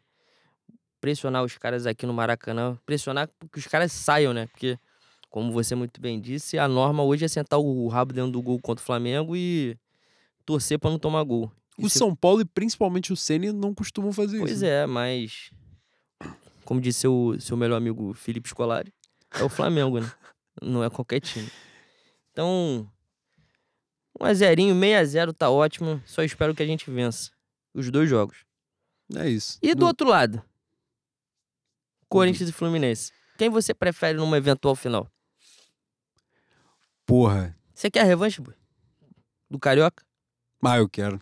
Não, não tem nem como. Eu, eu pensei aqui porque eu refleti muito assim a possibilidade de ser campeão nacional acima do Fluminense. Cara, é um negócio muito pesado pra mim. É muito forte, é impactante. Porque, inclusive, caralho, porra, não, não tava no script fazer isso não, mas... Caralho, a galera falou nesse lance de poupar jogador, tratou a Copa do Brasil como se fosse a Copa Mickey. E eu fiquei um pouco Fox angustiado. Kids, Copa eu, Fox fiquei, Kids. eu fiquei maluco. Fiquei mal, Copa Nike. Copa Nike, jogava lá no campo do Zico. Os caras estão de sacanagem, estão de brincadeira. Eu já parto do princípio, falei isso com o Bruno ontem, eu já parto do princípio que o Flamengo não ganha essa porra há nove anos. Se fosse fácil, ganhava todo ano, pelo menos já tinha vencido as cinco Não, vezes a- a- a maior justificativa que eu vi foi, porra, na Europa não é assim. Caralho, você tá na Europa, filha da puta. Porra! Foda-se que na Europa não é assim, caralho. Eu, hein? Aí eu fico agoniado, boy. Porra, eu não, fico não. maluco, eu vou o ficar maluco. europeu, O europeu, o europeu não toma banho. Boy, o cara... Tu vai. Porra! Tu vai ficar com o rabo sujo? Sabe quem é europeu? Paulo Souza. Exatamente. É isso. Caralho! Pô, pelo amor de Deus. Cara, o, o, o, maluco desconsiderar a possibilidade de ser campeão nacional em cima do Fluminense ou do Corinthians, ele tá de sacanagem, tá de brincadeira, ele tá, ele tá de sacanagem, boi. É um negócio que não passa na minha cabeça. Volta aquilo que você já abriu o programa falando. A sensação que dá é que a torcida do Flamengo. Não a torcida do Flamengo também é exagero, porque a gente fala de bolha de rede social, né? Porque Porra, a mas- realidade é que a realidade das ruas, e as ruas têm voz, as ruas falam. Se o Flamengo for pra final da Copa do Brasil, boi, se for Fla-Flu ou Flamengo e Corinthians, para o país, porra. Final da Copa do Brasil, para. Pode ser um, pode ser outro. Flamengo e Corinthians, então fudeu. fudeu. Boi, Flamengo e Corinthians, final da Copa do Brasil. Se o Palmeiras tiver nove pontos na frente do brasileiro, a galera não vai falar do Campeonato. Brasileiro. Estou dizendo aqui, vagabundo vai ficar puto comigo. Estou dizendo que a Copa do Brasil é mais importante? Não. Só que vende, porra. Mata-mata vende. Aí eu botar Flamengo e Corinthians, pô, aí a, a imprensa não tem nem trabalho pra fazer. Só deixa acontecer, a magia rolar. Fluminense, os caras vão dar uma valorizada e tal. Clássico regional, o Flamengo perdeu estadual pra eles. Mas, porra, não, e a sensação que passa é essa, boi. Assim, na bolha, tem uma galera que se distanciou da realidade da vida, né? Parece que o Há Flamengo porra, que o Flamengo vai disputar a Champions League, pô. Ganhar a Copa do Brasil. E aí volta dois meses, né? Volta pré-Dorival. Disputar. A gente falava disso, né? Porra, será que tem chance do Dorival ainda chegar no final do ano e renovar? Pô, irmão, se ele ganhar alguma coisa, eu lembro, cara, da gente falar isso, porra, tranquilamente no grupo do Manifesto. Se ele ganhar qualquer coisa, eu acho que pesa pra ele renovar. A gente tava inserido numa merda tão fedorenta que isso foi, foi uma parada assim. Ah, todo mundo. É, realmente, não. Se ganhar um título, porque assim, não tinha chance, não tinha possibilidade de o Flamengo ganhar nada naquele cenário. E aí, bicho, porra, chega num cenário que o Flamengo volta a ser favorito nos campeonatos, vem para uma Copa do Brasil que o Flamengo não ganha desde 2013. Inclusive, ano passado, o Flamengo foi eliminado pelo Atlético Paranaense, tomando uma sacolada no Maracanã. É, e naquele caso ali, acho que foi até bom, porque a gente ia perder a final da Copa do Brasil pro Atlético Mineiro e ia ficar muito puto. Ia ficar muito bolado. Mas, cara, estão tratando com uma. Algumas pessoas estão tratando com uma desimportância a Copa do Brasil, que é sacanagem, pô. É, é um negócio inacreditável, boi. Passa muito distante, assim. A pergunta que você fez eu já respondi que é o Fluminense, mas esse ponto me angustiou muito de ontem pra hoje, boi. Porra, bo- em 2020 já foi assim, cara. Os caras reclamaram que ganharam um, um campeonato brasileiro porque não foi do jeito que eles queriam. Aí fizeram um beicinho. Igual um Mbappé. Ô, boi, não, não. Eu puxei esse link agora do PSG pra desabafar um negócio do meu peito. Boi, vamos gravar o vídeo do salame pra ele também. Caralho, não, imagina. Vamos gravar o vídeo do salame Imagina tu, pra ele, do entrar no vesti- tu- imagina tu entrar no vestiário, tá do teu lado o Messi. E tem um filho da puta que acabou de começar agora. Ele é campeão do mundo? Ele é campeão do mundo. Ele joga muito bem, ele joga muito bem. Sabe quem é campeão do mundo? Anderson Paulo. Anderson Paulo. Rock Júnior. Campeão do mundo. eu fico imaginando o Sérgio Ramos vendo essa porra. O maluco fazendo beicinho, eu quero isso, eu quero aquilo. Tu olha pro outro lado, tem um Messi no vestiário. O Messi cagando, o Messi tá. Pensa como ele. Você vê que o Messi não, não é 12 por 10 ideias, né, Bui? Ele não é muito legal. Então o Messi jogar, sei lá, jogando Candy Crush, fazendo qualquer porra, fazendo vídeo TikTok. Bicho. Batendo nos filhos. Ele tem uma brincadeira um pouco pesada com o filho. Dá Uma vez, carrinho no... é, ele dá uns carrinhos, dá um bagulho pra frente. Caralho, maluco, tinha que ter duas sementes do mal, igual o Leno Lopes e o Juan Lucas, no vestiário desse. Pra botar pilha. Pra- não, pra, pra entrar na cabeça do Mbappé. Assim. É mesmo, cara? Tu quer mesmo? Aí fica olhando pro Messi assim. Tu jura que tu quer? E aí entra no papo do que o, o Não, e Rooney fala, falou e dele. fala pra ele, boi, fala assim, eu acho que tu tem que ficar puto mesmo. fala, foda-se. Fala, pô, não, aí. Aí, te dou uma razão mesmo. O que, que o presidente falou pra você? O que, que, que, te foi E prometido? fala, teve um lance que você não prestou atenção, que a bola era em você. Os caras não deram de sacanagem. Porra, vai se Cara, fuder. chegou, chegou um ponto do, de tomar esporro do Rooney, pô. Falei assim, na sua idade o Messi já tinha quatro bolas de ouro. e é isso, um ponto é esse. pô. E não- sem fazer beicinho pra ninguém. Porra, pelo amor de Deus. Desabafei meu peito aqui. Foi mesmo, boy. E eu fui até brando. Foi. Que na mesa do bar, se eu tivesse na presença do Pedro, a gente ia, Calma, ia calma, calma, calma. ele. Para, para. E... Mas é isso, Boi, assim, é... a, sua, a sua expectativa pra semifinal você falou. E aí, você me perguntou e pra você, Fluminense ou Corinthians? Cara, Se a gente passar do Magnânimo São Paulo. o elenco do. Flamengo me deve 180 minutos de vida que eu perdi no Maracanã na final do Carioca esse ano. Então, eu espero que seja o Fluminense. E é o time que eu mais odeio, desportivamente, né? É isso, importante. Idem. Dentro do, do âmbito do futebol, é o time que eu mais odeio. E o Flamengo tem, caralho, o Flamengo um título na... E a gente fecharia a mesa, né? Que é o único título que essa geração não ganhou. Não, não, fecharia a mesa no Rio de Janeiro, nacionalmente, que eu tô falando. 92 sim, o Botafogo, é 2006 verdade, o verdade. Vasco. Não tem título 2000 nacional em cima do Fluminense. 2022 Fluminense. Então, espero que tenha um Fla-Flu. E e aí, Mas, e aí o só ganhar seria muito bom. Se fosse 1 a 0, fosse nos pênaltis, eu ficaria muito feliz, sim. Mas eu necessito de uma porrada. que mexa com os brilhos. Eu necessito que seja coça. Coça, eu quero humilhação. É isso. É importante. Mas, acho que dá Corinthians.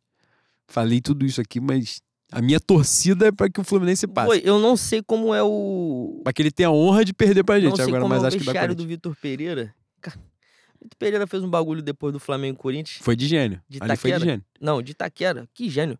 Ele humilhou os do caras. dinheiro? Foi de gênio, pô. Não, gênio. não, ele humilhou os caras na coletiva, pô. Essa Não, aí... do dinheiro é, do, é, do, é que perde já, né? Do Maracanã. É. Na- Caralho, foi.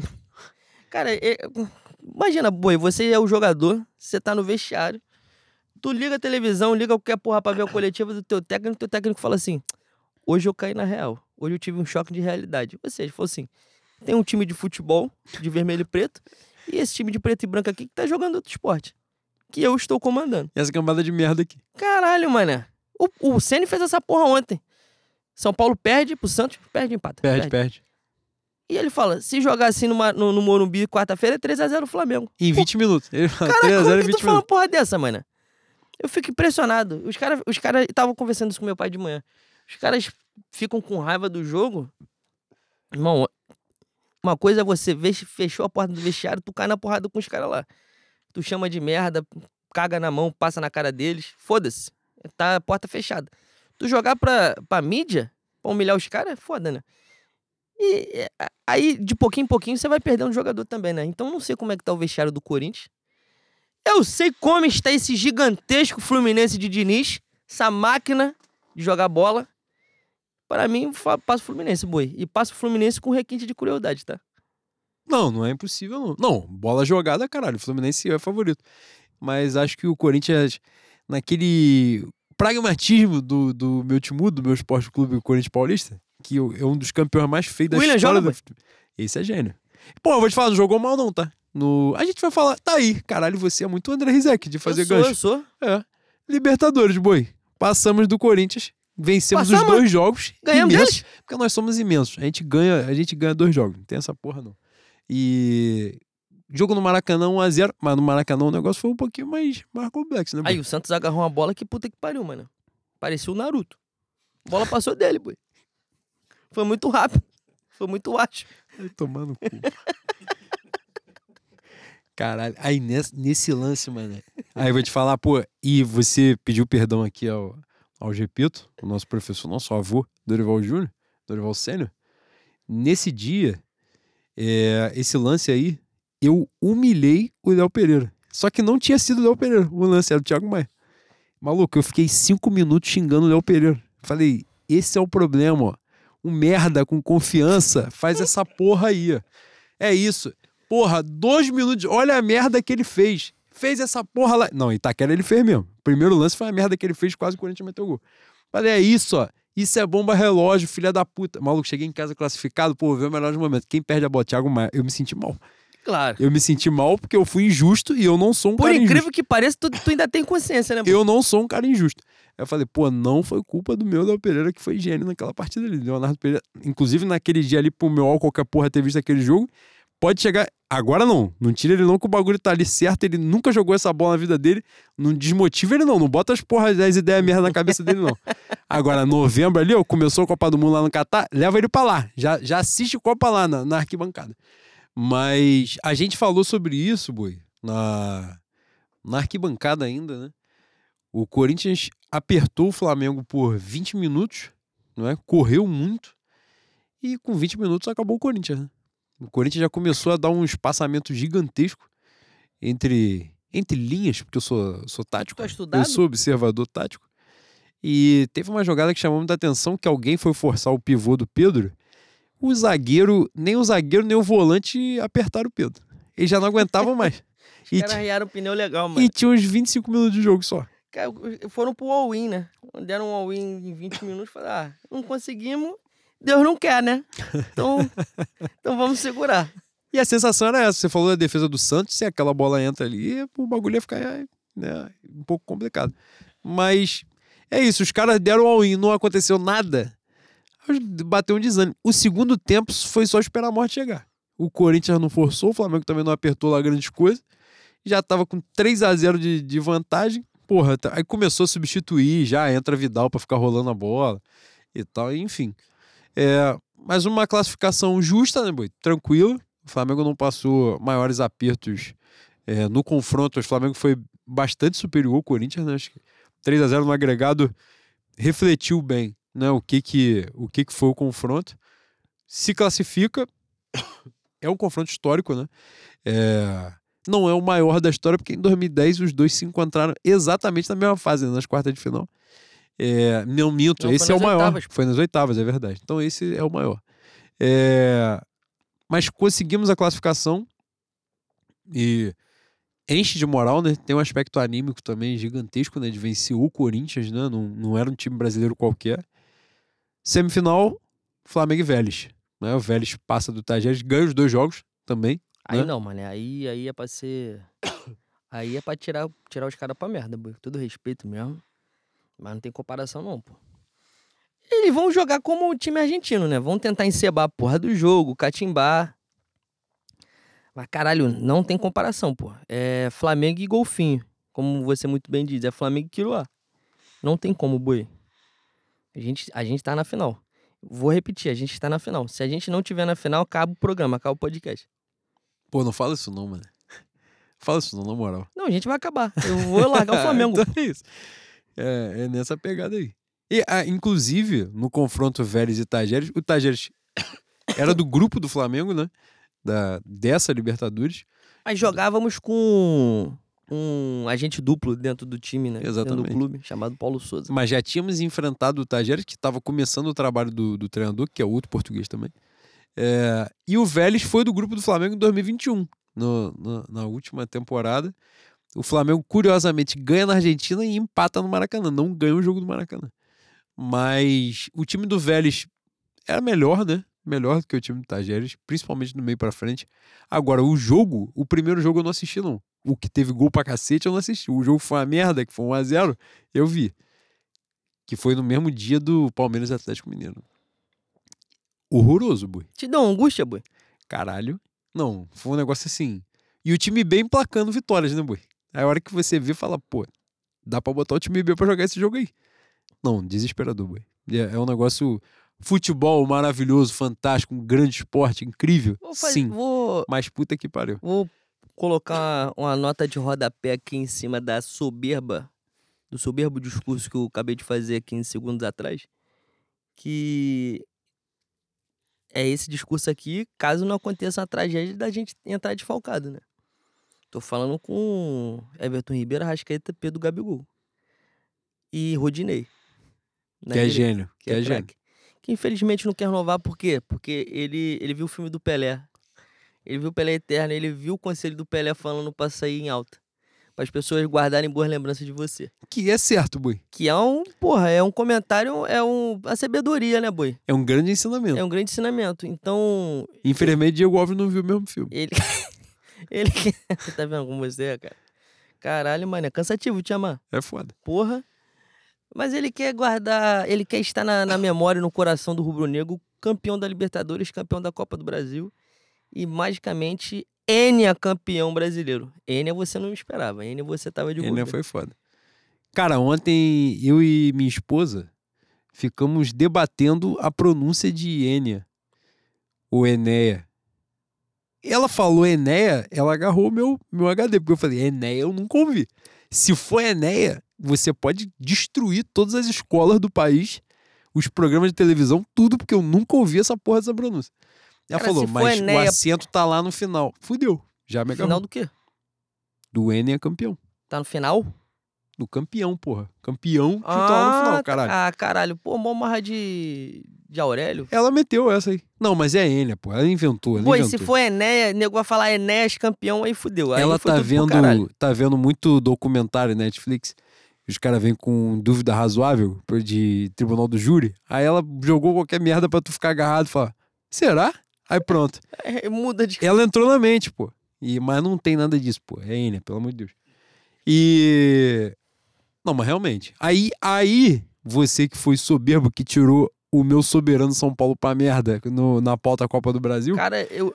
Eu, Eu, vou ter que falar tricas. agora, eu vou ter que falar agora do meu Vélez, que não tem como. Não tem, olha só, não tem como. Não, se a gente, se a gente cai pro Vélez, eu não, não, não entro mais no estúdio pra gravar pra falar de Flamengo, não. Posso vir aqui pra falar da- dos melhores pastéis de Bangu. A gente pode voltar aqui pra fazer, porra, pra você fazer uma fezinha, a melhor banca do bicho em Bangu é tal. A gente pode voltar pra falar de amenidades, boi. Amenidade. Mas de Flamengo, não. Não tem como, porra. Não tem como. E com o time B. O time B é obrigação ganhar essa porra. o Não, time dos caras é muito fraco. Não, se a gente caísse pro Corinthians, eu ia ficar puto. Eu ia ficar transtornado. Mas, é o porra, Corinthians. Exatamente. Porra, é o Corinthians. O Vélez não tem condição. E o Vélez tem um, um, um acréscimo ainda de nojo que é a aliança com a torcida do Fluminense, né? E isso é muito odioso. Inclusive, deram a ideia merda do velho jogar com a camisa do Fluminense no campeonato internacional. Porque são as primeiras cores dele. Sim, mas é um campeonato internacional. Jogar de Fluminense é foda. Vai dar agarrada, vai tomar cinco já na Argentina acabou o confronto. Pelo amor de Deus, não façam isso. Joga de azul e branco, pelo menos pra ter chance de disputar a coisa. Agora, boi, Libertadores do outro lado, a magnânima, o magnânimo confronto, Palmeiras e Atlético Mineiro. O Atlético Mineiro com 32 jogadores a mais, 0 a 0 no placar. Cara, o Atlético moral, conseguiu não classificar. O Atlético Mineiro deu esse ano as duas maiores peidadas na farofa que eu já vi um clube dar, mano. É, e o primeiro e o segundo lugar da vida é do Atlético. Se bem que teve um Botafogo e River Plate que foi uma peidada na, na farofa, Foi de 3 a 1 pra 4 a 3 caralho. Mas aqui no Maracanã os caras se cagaram na calça todo, todo, todo mundo. Jogador, torcida, dirigente, todo mundo ficou borrado. E não e, e isso não foi compa- comparável com o que os caras fizeram em São Paulo. São Paulo? Foi. Foi. Caralho, meu irmão. Boi. Não. É o tipo de jogo que quando acaba tu fala assim, porra. Talvez o futebol esteja fazendo mal pra minha vida. Eu fiquei com vergonha. Eu odeio Atlético Mineiro. Mas eu tive uma nesga de, de piedade, de misericórdia. Porque é muita vergonha, mano. É muita vergonha. Dois a menos, boi. Dois a mais, no caso. Dois a menos dos caras, pô. Ah, sim. Pô, não tem condição. E tu não acertou o gol. Você não levou perigo. É foda, tá? Infelizmente, o... já venderam todos os shoppings que tinham pra vender. Eu acho que o meu menino já cansou de brincar de casinha. Quem viveu Vai, 2021 viveu. Pô, mas foi uma despedida melancólica do Clube Atlético Mineiro. Da vida, né? Que, Acabou, que tão- acabou. que estão dizendo aí, acabou. Vai, vai, vai enterrar. Vergonhoso, mano. Vergonhoso. Mas também tem o adendo do, do Palmeiras ser largo, mais uma vez, né, boy? O que esses caras cagam na calça. Cagam na calça, não. Quem caga na calça é o Atlético. Eles têm uma bunda pra lua. A Libertadores dele contra o Santos foi uma cagada extraordinária. A Libertadores contra o Flamengo foi uma cagada extraordinária. O último jogo contra o Corinthians foi uma cagada extraordinária. O último jogo contra o Flamengo, acertar no chute da puta que pariu, a bola entrou. Porra, mané. Esse jogo contra o Atlético é uma, uma sucessão de sorte que esse português tem. Aí depois tira foto com os dois dedos na cabeça, falando que ele é gênio. Aí tem vídeo dele montando a estratégia como se ele fosse um general de guerra. Porra, mano. Eu acho que tem bruxaria envolvido, tá? É mesmo, boy. Feitiçaria. Ah, porra, se você for investigar, se você puxar o fio, você vai ver que tem um negócio pesado. Negócio da antiguidade, tá? É Suméria, papo de Egito Antigo. É negócio pra, pra bruxo da velha guarda. Não tem condição, não, boy. Que porra é essa, mano? E olha só, justiça seja feita. O Palmeiras campeão é um, é um, é um campeão diferente do que foi o Atlético Mineiro no passado no Brasileiro. Precisou de 200 pênaltis quando tava na merda. O Palmeiras, o Palmeiras joga bem e faz gol cagado. Porra, é do jogo. Mas tu cagar 200 vezes seguida, 300 vezes seguida, coincidências não existem, boi. Já, essa, essa é uma, uma máxima da espiritualidade. É mesmo, boi. Pois é. Que coisa fantástica. E aí, na outra chave, o Atlético Paranaense faz um gol no final. Aí sim, um, um gol cagado no jogo que ia pros pênaltis. Flamengo. Flamengo. Palmeiras. Será? Mediúnico? Palmeiras e Atlético Paranaense na outra semifinal. Dá Palmeiras com muita facilidade ou tu acha que o sebo ah, do Atlético Paranaense caralho. pode? Vai agarrar, mano. Vai agarrar. Eu acho que. Aliás, eu falei pro, pro Abraão que a final era Flamengo Atlético Paranaense. Falei no início das quartas de final. E talvez eu tenha sido usado, tenha sido cavalo mais uma vez, da espiritualidade maior, talvez. E acho que fui. Não é possível o Palmeiras passar pra terceira final consecutiva, mano. Jogando porra nenhuma. Jogando porra nenhuma é forte, né? Esse é o melhor Palmeiras do Abel. Foi, Mas agora, foi, agora é um momento. Né? É. Tá rindo pneu. Mas esse sebo, esse sebo que o Filipão fez contra o, o Flamengo, ele não vai fazer contra o Palmeiras, né? Aí, até porque se fizer, não vai ter jogo. A chance é grande, boi, de não ter jogo. Pois é. E nos pênaltis. É que o, o Palmeiras tem o melhor goleiro do, do Brasil, talvez da América Latina, né? Que é o Everton. Garra pra caralho. E no pênalti também ele é um, um, um pegador. Acaba sendo que o Palmeiras nessa dividida aí sai, sai na vantagem. Mas eu acho que pode, pode acontecer um, uma tragédia suína aí. Tomara, né, boi? Porra, ganhar a Libertadores em cima do Filipão ia ser muito gostoso, boi. Caralho. Boi, tu imagina a final, jogo único Flamengo Atlético Paranaense. O Atlético Paranaense ia bater no vestiário. Ia bater na, na, na véspera. Bater no ônibus, bater nas portas do quadro do hotel. Pô, eu, eu tenho um, um problema de reencarnações passadas que eu ainda não, não debitei. Que é. Eu sou um pouco vingativo às vezes, né, Boi? Tu quer revanche? Eu quero. eu falei que eu sou vingativo, eu tô pensando aqui em algum momento de vingança que eu fui sórdido, maléfico e perverso. Eu nunca. É um negócio de coração mesmo que guardo para mim. Tu tá querendo ser? Exatamente, estou planejando ainda. É. Vou esperar chegar aos 50 pra pôr em prática que o velho, quando fica velho, ele não tem carta branca pra fazer merda, né, Então vamos jogar com covardia de verdade. Mas. Cara, o que a gente viveu em 2021, naquela final ali, é. É também tem o um negócio do futebol. É por isso que o futebol é maneiro. Palmeiras abre o placar num, numa jogada que, segundo o Abel, ele treinou, ele visualizou e o Palmeiras executou. E justiça seja feita. Depois desse jogo, o Palmeiras fez várias vezes o mesmo lance e esse gol se repetiu em 200 jogos do, do Palmeiras. Mas depois do 1x0, a gente teve muito mais chance, né, cara? E assim que a gente empata, tem o lance do Michael. Antes da gente empatar, teve um lance do Gabigol que ele não sabia se ele metia a cabeça, se ele metia a perna. Tem um lance do Arrascaeta na frente, na entrada da área. Sem, sem ninguém. Era ele e o Everton. Que ele chuta fraco. Não foi uma final que a gente foi amassado e a gente perdeu, mano. A gente perdeu de uma maneira cruel pra caralho. Eu não, vou, eu não voltei a ver esse jogo e nunca vou voltar a ver. Nem replay.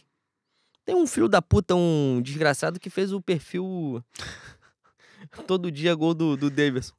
E de vez em quando aparece. Mas. O... por incrível que pareça, o, o gol é a coisa que menos me dói ali desse jogo.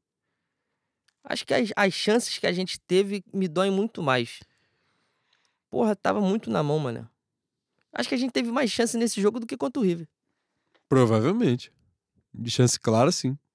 Contra o River, eu lembro da bola do Everton Ribeiro, que ele, porra, tá dentro do gol. Ele... Não, a chance clara é essa, que, que são uns Chuta no- três gols no perdidos Armani. no mesmo lance.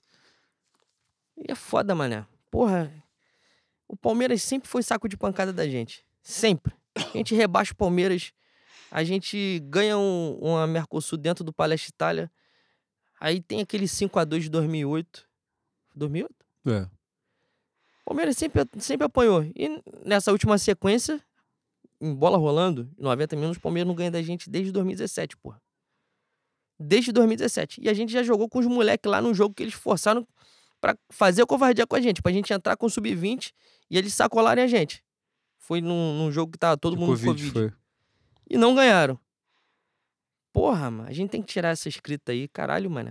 A gente ser vice pro Palmeiras numa final de Libertadores.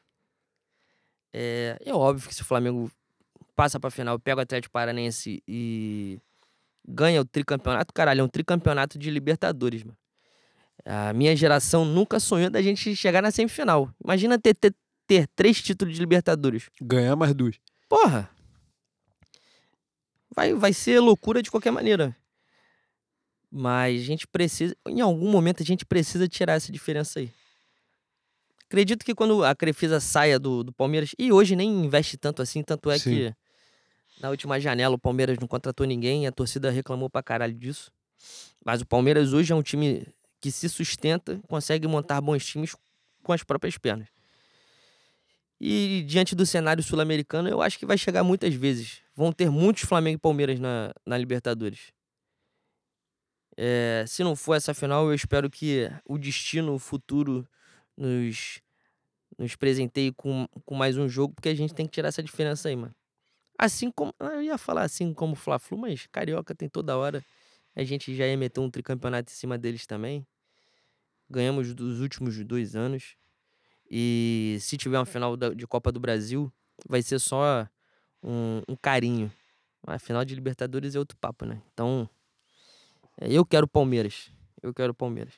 Se a gente perder, e aí vai ser a humilhação duas vezes, vai doer duas vezes mais? Vai doer duas vezes mais. Mas aí fala assim, porra, aí a gente é freguês mesmo e foda-se. Morou? Perdemos duas, não tem que fazer.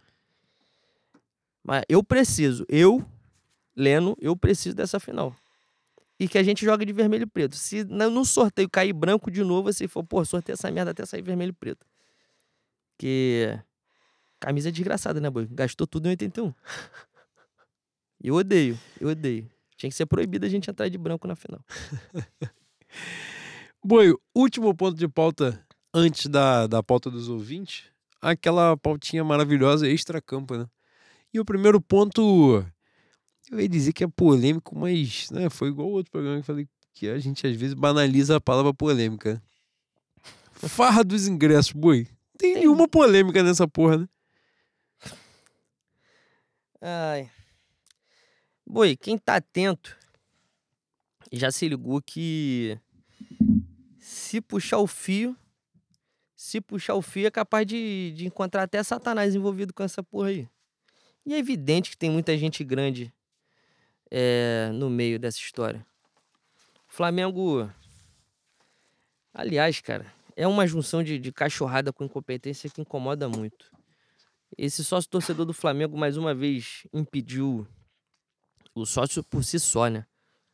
A, a estrutura do sócio torcedor. Impediu mais uma vez de gente que acompanha o ano todo o clube de estar na semifinal. Porque não tem uma pontuação de quem gira roleta, de quem frequenta. E aí acaba sendo dinheiro pelo dinheiro. Terça-feira passada, eu fiquei sabendo, no futebol, que tem rival nosso no Rio de Janeiro, torcedor, rival, que tem o maior plano e tá torcendo pro Flamengo passar pra comprar um ingresso e revender, pô. A 600 reais, a 700 reais. Isso sem falar na- nas 200 gratuidades que tem. Jogo, e tô falando de jogo no Maracanã. Gente com 200 gratuidade, porra, um, um caminhão de ingresso, Revende essa porra de 500, 600 reais. Boi, esses caras, eles entram no Flamengo em 2013, todo mundo com a banca de ser homem de negócios, todo mundo com a banca de ser os picas de gestão, né? Como acabaram ficando conhecidos. Eles sabem que o programa é uma merda. Eles sabem que tem cachorrada. Pô, tá- é todo mundo macaco velho de, de mundo de negócio ali, pô. Você achar que é só pelo dinheiro, quer dizer, é só pelo dinheiro, mas você achar que é só incompetência, é inocência demais, né? É muita inocência. E não é, não é. Só que a farra do ingresso tem um, um além, que é o jogo de visitante. E aí é cachorrada duas vezes mais. Por quê? Porque o off-Rio, tem muito off-Rio. O Flamengo tem torcedor rico pra caralho no Brasil todo mesmo. Os caras são bacana. Os caras são baludo. Eles têm condição de pagar um sócio torcedor maneiro. Estão grande. Tão grande, pô, tão forrado. E aí, porra, sei lá, paga o diamante, o sócio diamante, paga o sócio platina. O cara tem oportunidade de ver o Flamengo, sei lá, morando em São Paulo, ele tem oportunidade de ver o Flamengo três vezes. Na cidade, né? Se ele quiser ir pra Santos, quatro. Imagina tu pagar 200 conto, 12 meses, e tu ter oportunidade de ver quatro vezes teu time na cidade que você mora, que já é muito. Tem gente que mora no Rio Grande, Santa Catarina, que tem muito menos chance. E tu tá alijado do jogo porque os caras estão fazendo covardia, pô. Estão dando teu ingresso pra, pra conhecido, ou pra torcida organizada, ou pra em- embaixada. E você, que é um cara adimplente com o clube, o clube sabe que você mora, mora naquele estado ali, mora naquela cidade ali, tu tá fora, porra. É muito esculacho, Bui. É muito esculacho. E não é só incompetência, não. Vou repetir. Isso aí não é só incompetência. Tem muita, tem muita gente grande envolvida. E vou além. E isso aí voltando ao Maracanã. Esse negócio de troca de ingresso, isso também tem sacanagem no meio. Porque a troca de ingresso, ela tem a, a- motivação de evitar confusão. Por quê? A justificativa é quem é sócio, quem é sócio torcedor tem um cartão e não tem um, um ingresso naquele cartão, poderia gerar uma, uma- um tumulto na hora de passar na roleta, falar que carregou, o cartão não ingressa, a- roleta não tá passando, e aí vai chegando na hora do jogo, vai criando tumulto, estoura a porra do portão. Só que, porra, boi, desde 2017 as pe- o- a PM sugere, ou manda, sei lá, que a gente troque o ingresso. Em 2017, na Copa do Brasil, 2017 o Maracanã estava fechado, se não me engano, abre para as oitavas. Das oitavas até a final, eu não passei uma vez o ingresso. Uma vez. Todas as vezes eu entrei com o portão estourado e tomando banho de gás de pimenta. 2019, mesma coisa. 2022, agora, contra Atlético, contra Corinthians, quase aconteceu. Contra o Atlético aconteceu isso com o Pedro. Bomba, a, a porrada estoura na E, ali na entrada do Museu do Índio. Porrada de gente que tinha ingresso. Passou sem, sem, sem passar na roleta. Sem ter identificação na roleta. Por quê? Galera que quer fazer merda, se junta, passa na. Como é que se fala? No cordão de isolamento, que não isola porra nenhuma. Chega no portão, tem um senhor de idade, com colete verde, um PM, para segurar 200 cabeças, com ódio já bêbado, cheirado, fumado. Planejado de fazer aquilo, tem isso também. Porra, vai segurar? Não vai segurar, caralho. É novidade pra PM? Não é novidade pra PM. Que segurança é essa que você tem trocando a porra do ingresso?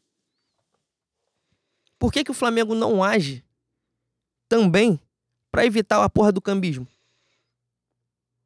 Hoje, o. Eu não lembro o, o- o nome do perfil, mas. O cara deu uma porrada de. De conselho, de. de... Ai, caralho. Palavra. Covid tá foda pra mim, tá? Tá agarrando, boi? Covid do América tá foda. Sugestão. Uma porrada de sugestão pra melhorar o sócio torcedor e fazer com que o Flamengo tente evitar essa porra. Isso é sacanagem, cara.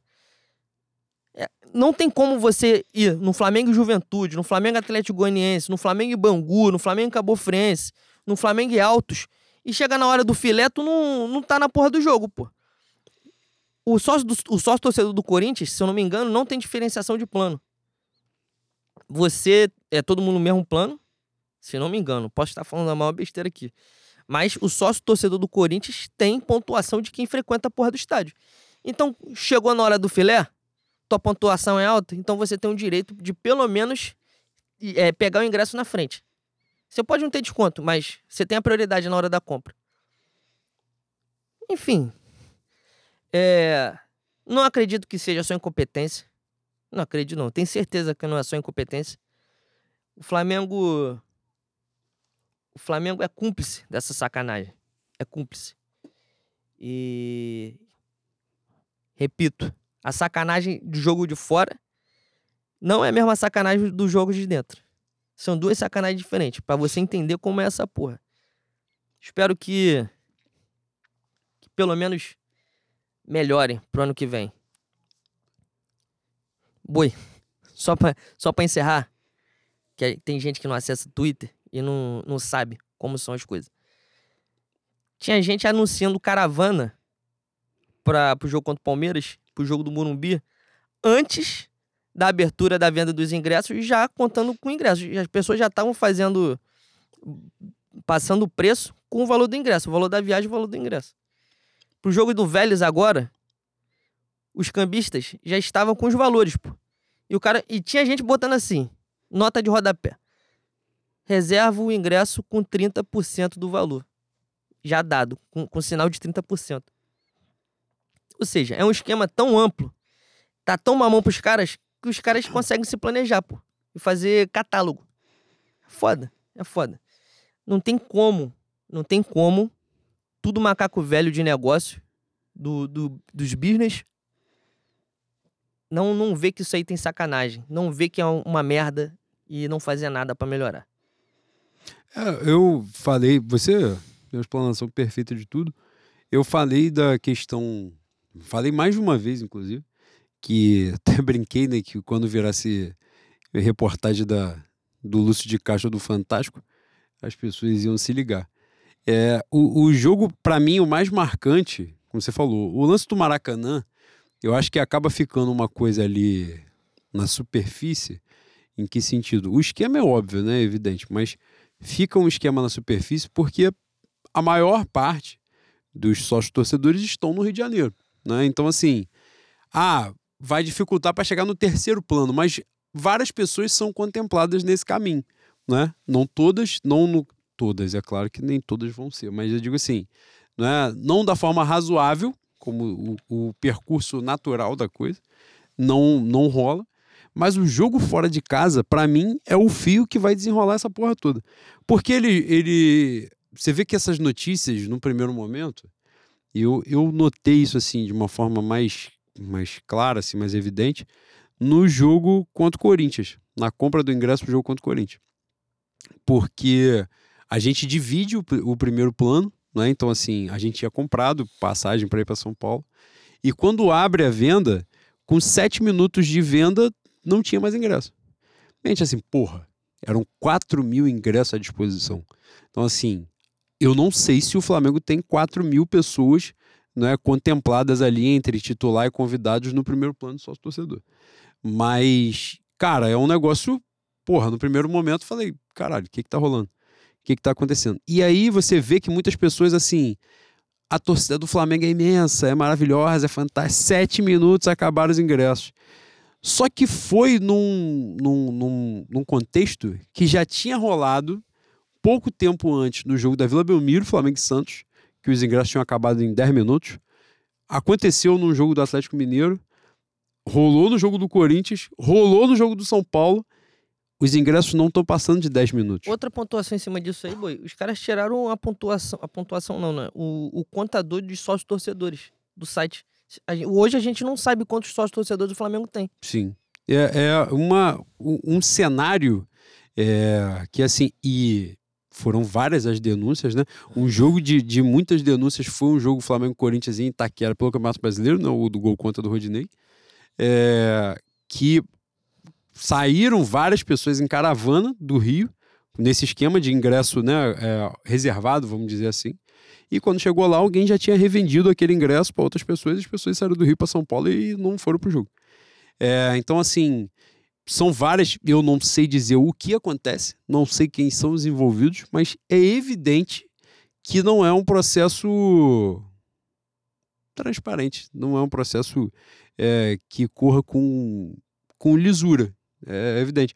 E é pesado quando você fala isso, porque o primeiro movimento, é isso que eu estou dizendo, enquanto torcedor, é, aquela, é aquele contexto de assim, pô, a nossa torcida é foda. A nossa torcida não abandona, a nossa torcida tá lá. E não abandona mesmo, mas o ingresso acabar com 10 minutos não se trata disso. Se trata de, obviamente, e, e agora aconteceu, não é? De, eu não sei se. Eu acho que foi do Flamengo e São Paulo, não foi de Vélez, não. Foi por causa do sorteio, né? Rolou o sorteio, os mandos e tal. E já começou isso, caravana e tal. E eu lembro que na véspera, na quinta-feira, quando definiu São Paulo e América, vários perfis grandes já começaram assim, ó, fiquem ligados amanhã que vocês vão ver como é que a coisa funciona. E não deu outro. Sexta-feira, quando rolou o sorteio, já começou. A caravana é o valor tal para São Paulo, sai de tal lugar, faz isso, faz aquilo, com ingresso na mão, ingresso que não tinha nem sido vendido ainda.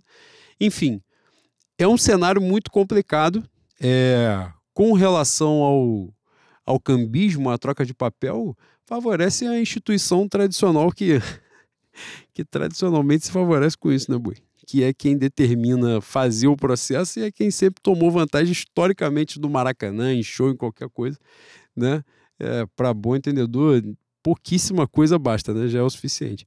É um processo que não garante segurança, como você muito bem falou, não muda porra nenhuma, muito pelo contrário, ele só favorece o cambismo, porque ao mesmo tempo que você fala que e você fala não, não é que seja uma coisa sua, uma visão sua, é que é a realidade. A questão do o cartão que poderia, a justificativa deles, né? O cartão vai causar o tumulto que alguém vai chegar na catraca, vai botar o cartão, não vai passar, vai agarrar e pronto, vai dar um problema. Seria um tumulto muito menor do que a questão do ingresso de papel. Que a galera vai chegar, aquela coisa tradicional de quem tem um mínimo de, de vivência de estádio ou de pelo menos ler sobre os movimentos, proximidade da hora do jogo é a hora que o movimento aperta. Na Flamengo Corinthians. Tinha hora. A gente sabia qual era a hora que os Foi caras. avisado, porra. A Foi hora tal, Twitter, vão rolar os movimentos de E rolou. invasão e tal. E, e rolaram, óbvio. Então, assim, é uma coisa já antiga, né? um movimento antigo. E não é antigo de, de poucos anos, não, é de décadas. É, é cultural, de É, alguma exatamente. forma. Então, assim, os mecanismos que os caras usam hoje para, em tese, enfrentar isso são os mesmos que eu usava lá atrás. Então, assim, é óbvio que isso não vai render porra nenhuma, que isso não tem como ser frutífero, né? Que ser eficaz. Mas, enfim, né? Uma, uma, uma pena que isso Cara- esteja acontecendo, principalmente, como você muito bem falou, para os torcedores fora do Rio, que estão sendo sacaneados, porque muitos.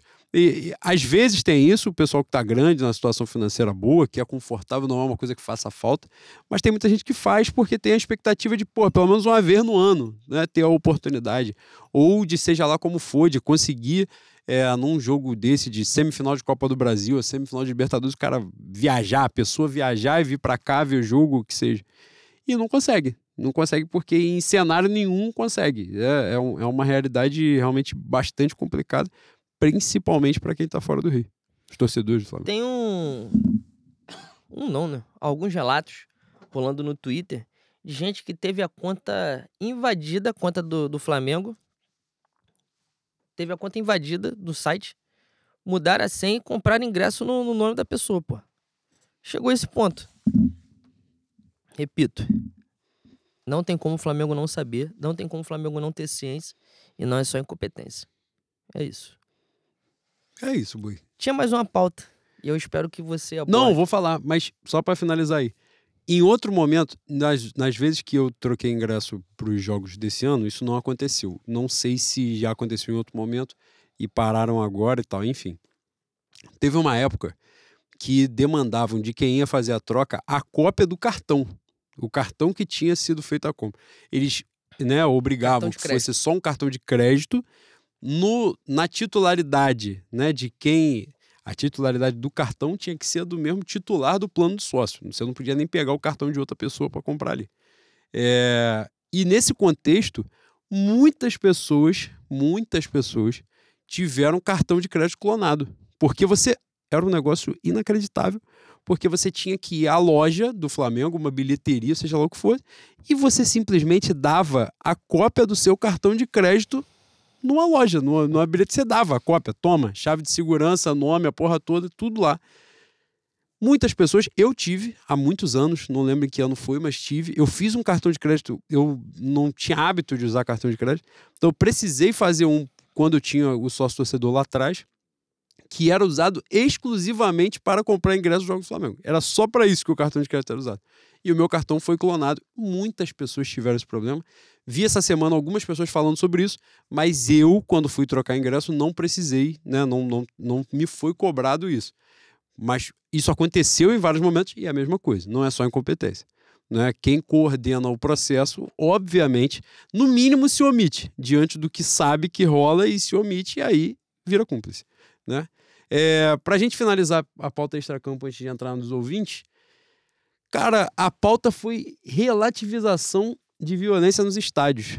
Né? A gente abordou até pouco aqui, você, você falou sobre isso no, na questão do, do jogo do Atlético Paranaense, né, que você falou do clima hostil, de, de tudo que, que rolou dentro do estádio em Curitiba, que rolou fora do estádio, né, esse, é, o incentivo. Né? É, aliás, uma coisa que eu não falei ali, e aproveito o gancho, me, surpre me surpreendeu não, mas eu fiquei... me chamou a atenção que quando esses é, rolaram essas situações de Curitiba, né? E no dia seguinte eram várias e várias e várias imagens, vídeos completamente diferentes, dos mais variados abusos, é, por lá com, com os torcedores do Flamengo.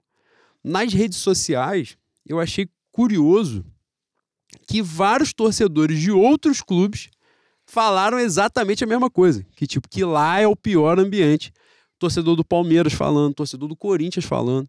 Torcedor do Corinthians, inclusive, chamou atenção para o lance da revista, que ele falou: Eu moro em Curitiba e eu sei que não são todos os jogos de visitantes que fazem isso, de tirar sapato, de tirar cinto. Eu vi acontecer Corinthians e Flamengo. Eu vi rolar Corinthians e Flamengo. Não rola isso em todos os jogos. E você vê, a gente está falando que foi a Arena da Baixada em 2017. E isso já tinha acontecido lá. A gente tirou tênis, tirou cinto, enfim. É um processo antigo, né? E essa situação eu vi jornalistas de Curitiba falando sobre isso, que o clima para eles, para quem trabalha, está se tornando cada vez pior dentro do estádio. É, e foi curioso disso acontecer, inclusive um caso chamou atenção que foi o Marcelo Correge, que é jornalista conhecido, bastante conhecido, e hoje acho que é correspondente internacional da Globo, e ele falou que no tempo que ele, que ele cobria, né, que ele cobria futebol nacional e tal, viajava, falou que lá ele nunca falou sobre isso, mas que ele achou que lá a Arena da Baixada foi o pior lugar em que ele trabalhou é, de estádio por causa do que se permitia fazer. Né? Assim, do clima que se, que se que era criado, que era construído ali, e que se incentivava. Né?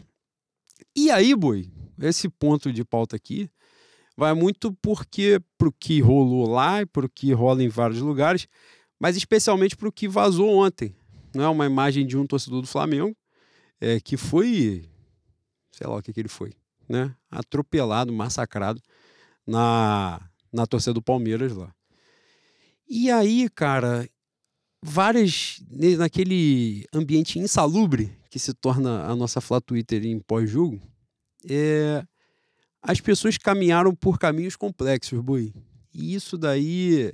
E, e, é, é foda, Bui. É difícil. Às vezes falta até as palavras. Porque, assim, quando chega nesse cenário, é um cenário difícil para todo mundo. Tá todo mundo puto, todo mundo queria ganhar o Palmeiras.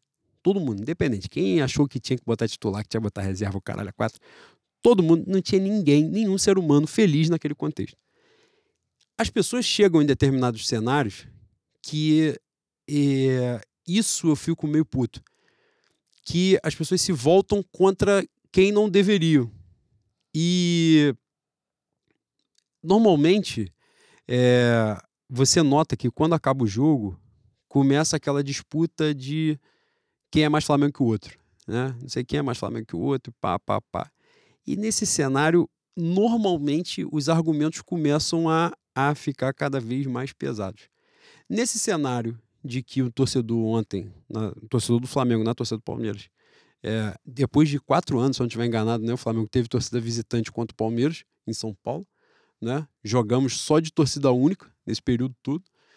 E, e as pessoas simplesmente começaram a justificar a agressão, o, amasso, o atropelo que o cara recebeu lá.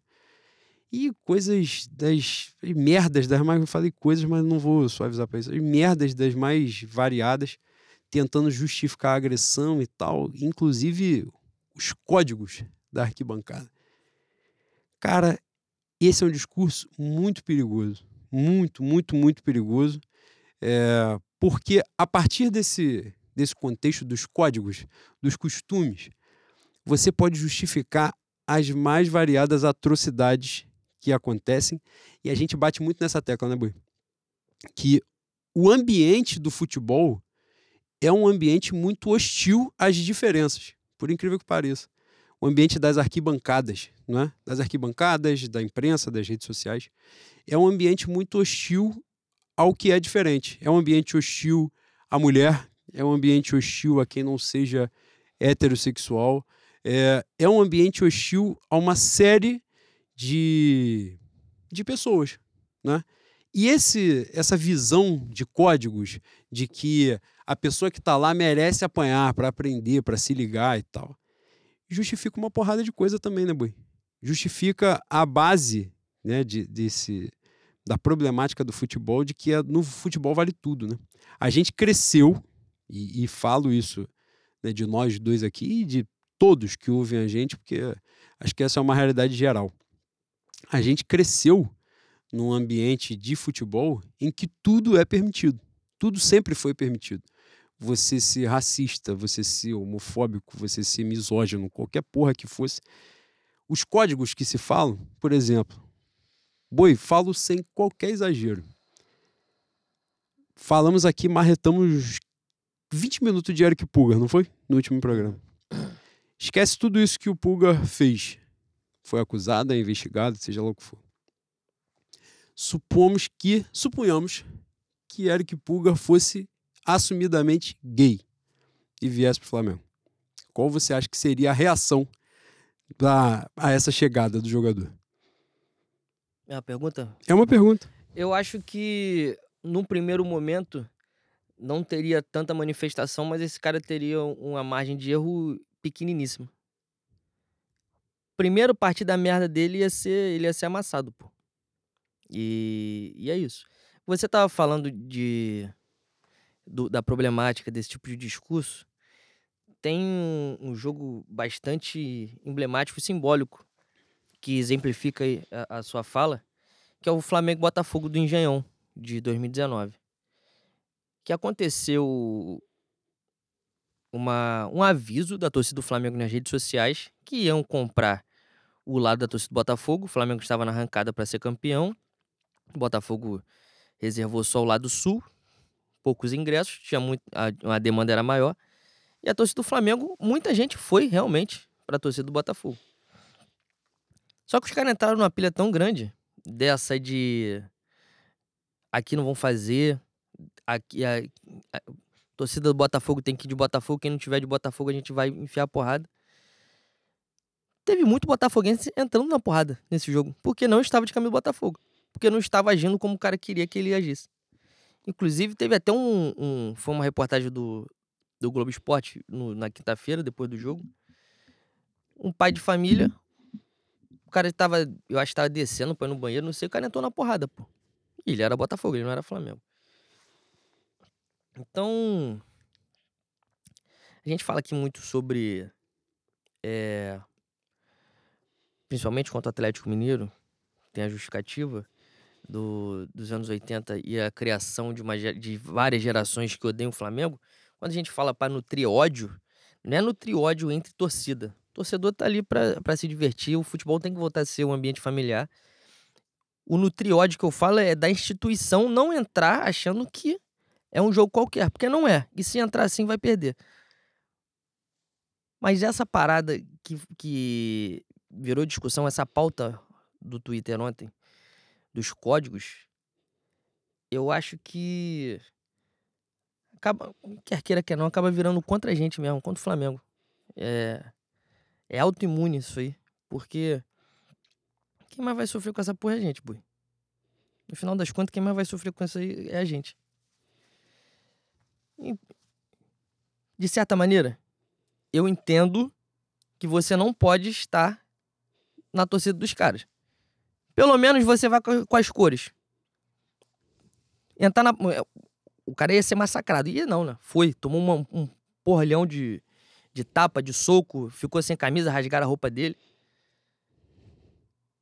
E sempre vai ter. Sempre vai ter um ou outro. Só que os caras vão disfarçados.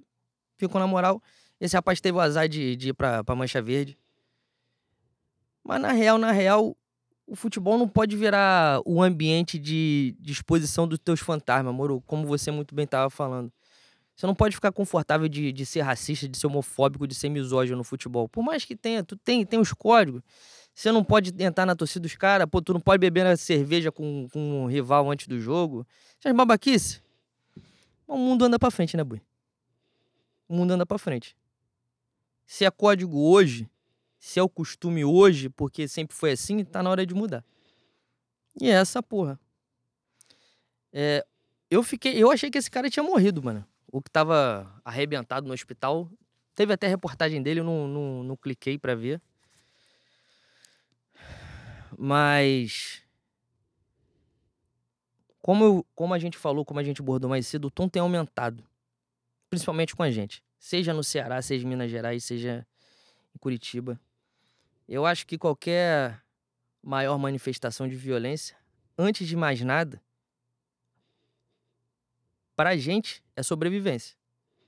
Vai voltar contra a gente. Contra a gente que eu tô falando, torcida do Flamengo. Então, para além do que você falou, que é questão de sociedade, questão de, do que a gente acredita na vida, que eu tô falando aqui é questão de sobrevivência enquanto rubro-negro que gosta de viajar, que gosta de jogo fora, que gosta de, de estar no estádio. A gente tem que ter um freio na violência, tem que ter o um freio. O futebol não pode ser terra de ninguém. E é isso. E eu acho aí, Boi, assim, que é importante pontuar que são dois processos distintos. Uma coisa é você reconhecer que exista um risco, né, ou que não deva fazer tal coisa. E a outra coisa é justificar um ato de violência. Né? Você, por exemplo, é, pode reconhecer é, como o ambiente de futebol, de estádios, como eu falei aqui, falei no último programa, falei aqui de novo, é, é um ambiente hostil para a mulher. O ambiente de arquibancada é um ambiente hostil para a mulher. E é, você reconhece que é. é não é simples. É, a mulher, se ela for sozinha, ela vai ser abordada a todo momento, vai ser desrespeitada, os caras vão passar por. Vai, vai querer ao banheiro, atropela para lá, para cá, enfim. Você reconhece que o ambiente é hostil. Não há justificativa para que o ambiente seja hostil. Alguém fala assim, ó, mas é assim mesmo. É assim que funciona, então se vai passar por isso, tem que saber dessa porra aí. E isso é muito problemático. E aqui faço também autocrítica mesmo. De, no sentido de muitas vezes repliquei esse, esse pensamento. Porque você é isso, você reconhece que é um problema. Então, por muitas vezes, como você não consegue enfrentar o problema, você fala assim: pô, irmão, eu prefiro então não participar, prefiro não estar junto. Tipo, se o ambiente, se ir para arquibancada é, significa eu ter que ficar 400% ligado em tudo que está acontecendo ao meu redor, que eu perco o foco do meu jogo, pô, eu prefiro ver o jogo na minha casa. Então é melhor. Se eu vou ficar preocupado na rua, na rampa e na, e na hora que eu subo a escada, só que isso é muito problemático, porque você começa a transformar aquilo ali como se aquele espaço tivesse dono. E o dono são as pessoas, pô. São as pessoas que estão lá e não são as mesmas. O espaço está lá para que você volte com, com a sua família, para que você leve pessoas que nunca foram, que as pessoas conheçam. E essa cultura, e aí eu falo quando a gente fala sobre cultura de pertencimento, né? É daquele espaço físico, pô, é maneiro, você tem as suas lembranças, as suas memórias daquilo ali, mas aquilo é construído, você também foi uma primeira vez ao Maracanã, né? É, e as pessoas demandam das outras uma, entre aspas, cultura de estádio, né? Que as pessoas não são obrigadas a ter. As pessoas não são obrigadas a chegar na véspera e ficar preparando papel picado e fazer, chegar a isso, ter um ritual, ter um bar para beber, ter não sei o que lá. A pessoa pode simplesmente chegar e entrar e ver o jogo. E chegar no jogo e não cantar, porque tá nervosa e não tá conseguindo, não consegue pensar, não consegue falar, pô. Tá ali tenso pra cacete até a hora de relaxar. E essa cultura de estádio, ela atribui a, a determinadas pessoas um poder a pessoa de, de agredir um outro, porque o cara não está cantando, de dar um tapa na cara, de dar um chute, de ameaçar, de fazer isso, de fazer sei lá o que for, de, de meter a mão na mercadoria de um, de um, de um ambulante que está vendendo ali dentro, cansei de ver.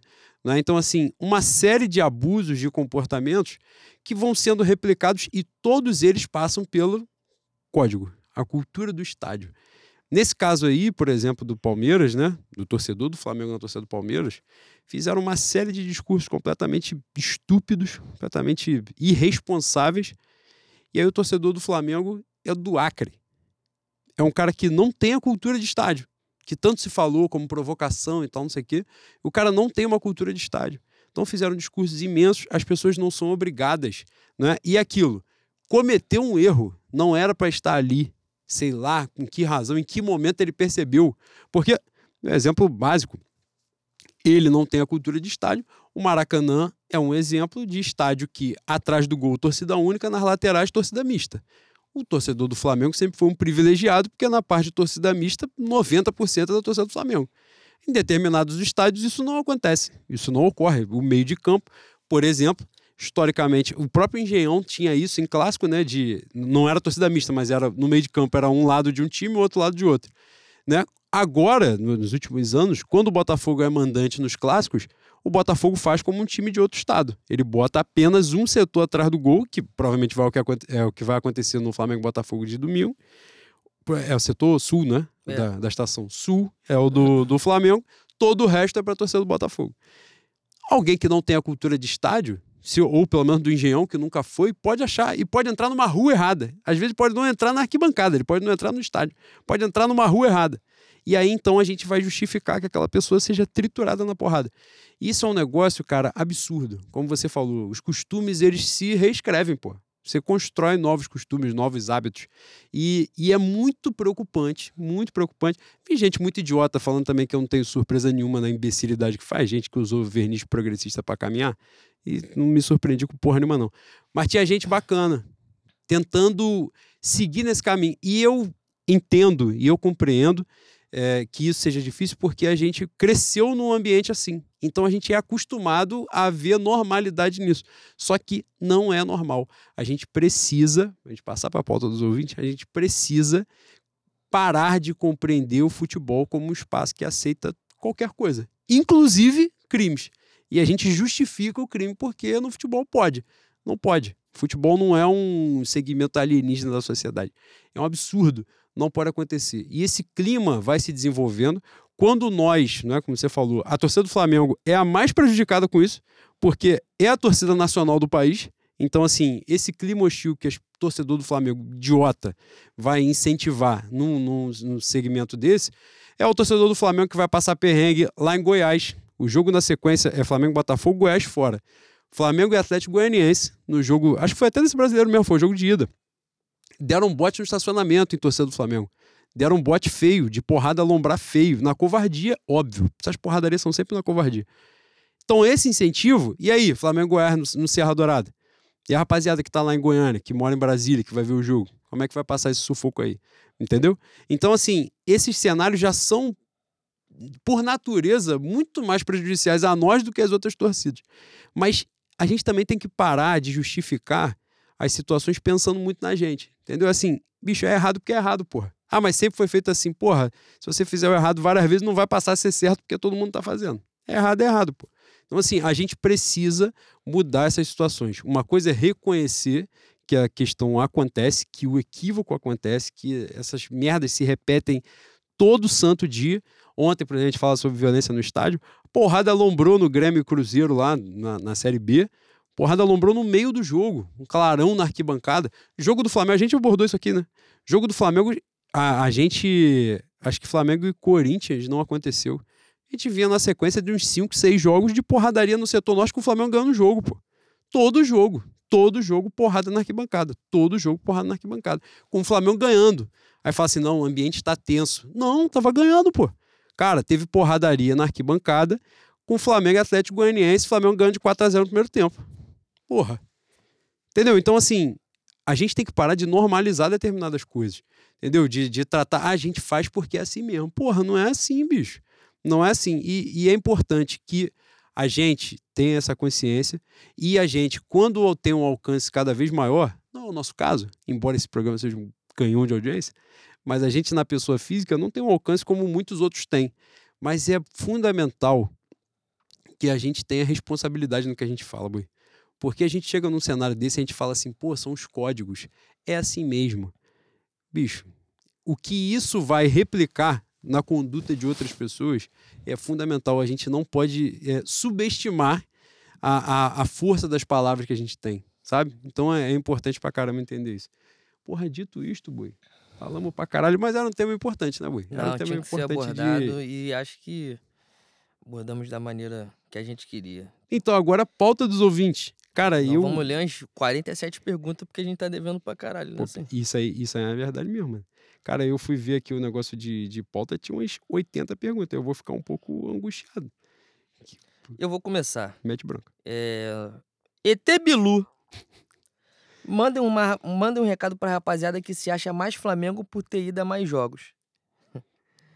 Isso aí também é complicado, é complexo, né? Porque. Sabe quem aborda isso maravilhosamente bem, Bui? Abraão. Abraão fala uma coisa até bonita. Fala, cara, ele fala, né? É... Meu pai trabalhou a vida inteira na, na Uruguaiana como camelô. Meu pai é tranquilamente um dos caras mais Flamengo que eu conheço. Meu pai não tem não tem frequência em estádio. A vida não permitiu meu pai, mesmo morando na cidade de Janeiro, ir para o Maracanã tanto assim. Depois de velho ainda, aí que ele não, não, não ia mesmo. Então, são coisas que. É, não, não sei se é, se é des- dessa geração, não, não sei. Não, não tenho muita lembrança disso ser abordado dessa maneira no passado, não. Até porque também o Maracanã era outro, era outro, outra, outra classe social que, que dominava. Então, não tinha. Hoje tem status social de você estar no Maracanã, né? Até porque o padrão FIFA botou a porra do ingresso caro pra caralho, tirou a torcida do Flamengo de verdade mesmo do, do estádio. Tanto é que a reclamação da arquibancada do Flamengo ter mudado, né? Enfim. E é outro Mas- componente também, né, Boi? Porque pra você ir a vários jogos, hoje, significa você botar dinheiro pra caceta. Né? Pois é, é, pois é. Você tem que ter um caraminguá legal pra você estar sempre ali. Isso é babaquice, né? Babaquice. É... Eu acho que tem várias maneiras de você ser Flamengo, né, Bui? Tô falando pra caralho sobre a pergunta do ET Bilu, porque é, uma- Mas é um tema é um importante. tema importante porque eu reflito, Grande ET Bilu. inscriciono muito comigo mesmo. Cara, restriciona é foda, é muito bonito. Sabe que um maluco, um exemplo aqui, um maluco que é Flamengo pra caralho, o Emanuel, Flamengo alternativo. Eu, eu acho que o, o Emanuel não tem frequência de estádio assim como eu ou você temos. Mas o Emanuel é o HD externo do Flamengo, porra. O Emanuel, se você perguntar do, do, do Flamengo de 48, ele vai ser tipo PVC. Ele vai escalar, vai falar se, se choveu no dia, vai falar o CPF do pai do camisa 10. Pô, o cara é Flamengo de uma maneira diferente. Ele guarda a história do Flamengo com ele. Ele é um defensor da história do Flamengo. E não vai para estádio. Então, há várias maneiras de você ser Flamengo. Enfim, você pode ser um flamenguista de um rubro-negro de sofá. Você pode ser igual o Bruno Ninho, o Indiana Jones das camisas. Bruno Ninho tem, o Bruno Ninho tem uma coleção que o Flamengo não tem, porra. O Flamengo vai ter que comprar dele. Exatamente. Então, enfim, tem várias maneiras de você ser Flamengo. Eu acho isso uma babaquice do caralho.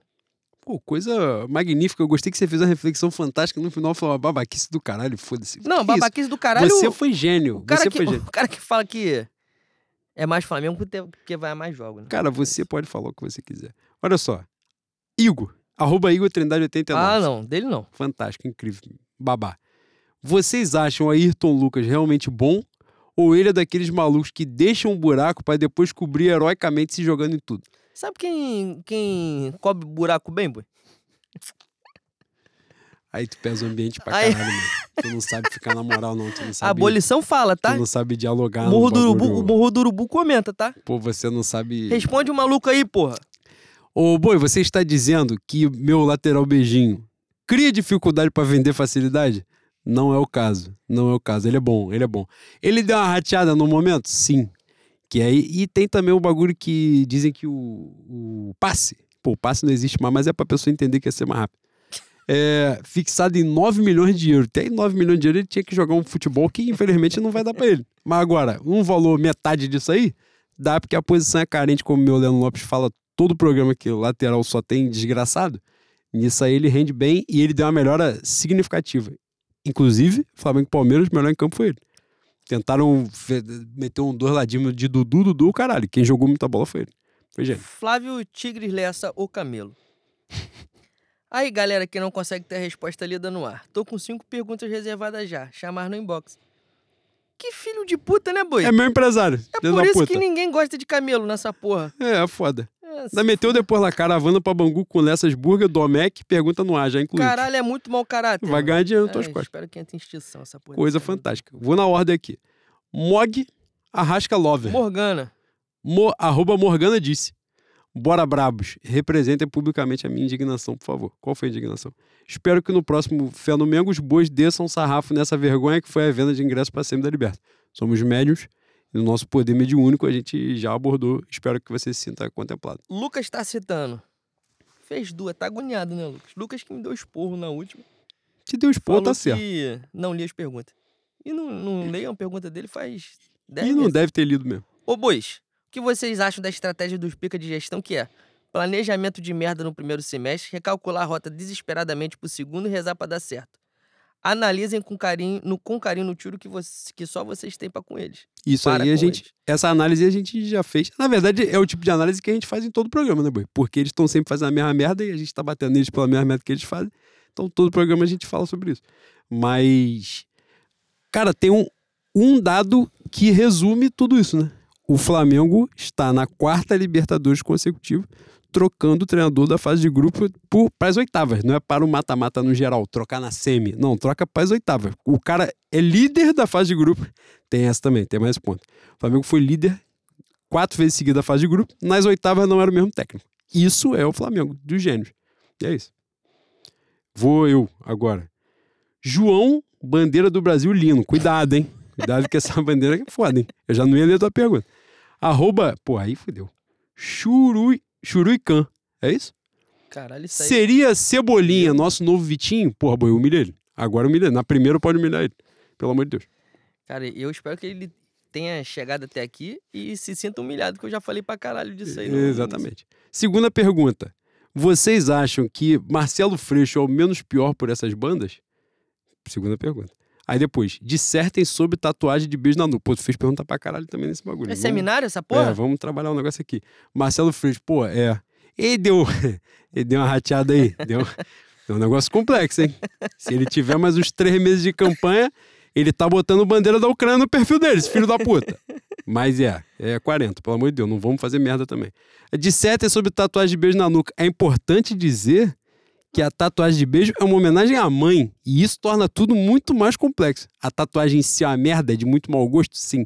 Quando você descobre que aquela porra é uma homenagem à mãe, é bagulho de ler Freud, é bagulho de entrar na sua mente de você ter que fazer terapia pra poder trabalhar aquilo Mas ali. também ta- tatuar um beijo na bochecha ia ficar nada a ver, né, boi? Vai tomar no cu, porra. Iago de Arrascaeta. O que eu queria de vocês, vocês já vão fazer pelo que eu entendi dessa mensagem. Frear os chatíssimos Zé Precoce da nossa torcida. Que galera chata do caralho. Ele desabafou, ele não fez uma pergunta. Vou ler uma pergunta. Que é importante também. Gabriel Henrique. Insira aqui algum axiônimo. Caralho? Que porra é essa? Não sei não, mas deve ser de bebê. É claro que o resultado de ontem foi melhor pro Palmeiras, que administrou a vantagem. Mas vocês não acham que em casa, jogando com o time reserva, a obrigação principal era do Palmeiras retirar o Flamengo da disputa do título brasileiro? Ele restricionou, tá? Ele ponderou, ele refletiu. Ele saiu do lugar comum. Você foi gênio. Você tinha vaga no troca de passe. Olha só. Cara, isso daí alguém levantou, alguém levantou essa bola mais cedo. que estão falando muito do Flamengo e tal, não sei o que lá, mas ninguém está falando do Palmeiras que não amassou o time reserva do Flamengo. Ah, também não estão falando que o Palmeiras está nove pontos na frente, né? E acho que é importante de botar isso, levar isso em consideração. O Palmeiras foi o que ele é normalmente. Só que eles têm nove pontos na frente nesse momento. Graças a quem? Silas com bolinho de bacalhau. Da puta. É isso. Sou eu. João Vitor ainda está cansado. Pô, não vai mudar essa porra também? Tá cansado do quê? Fazendo nada também.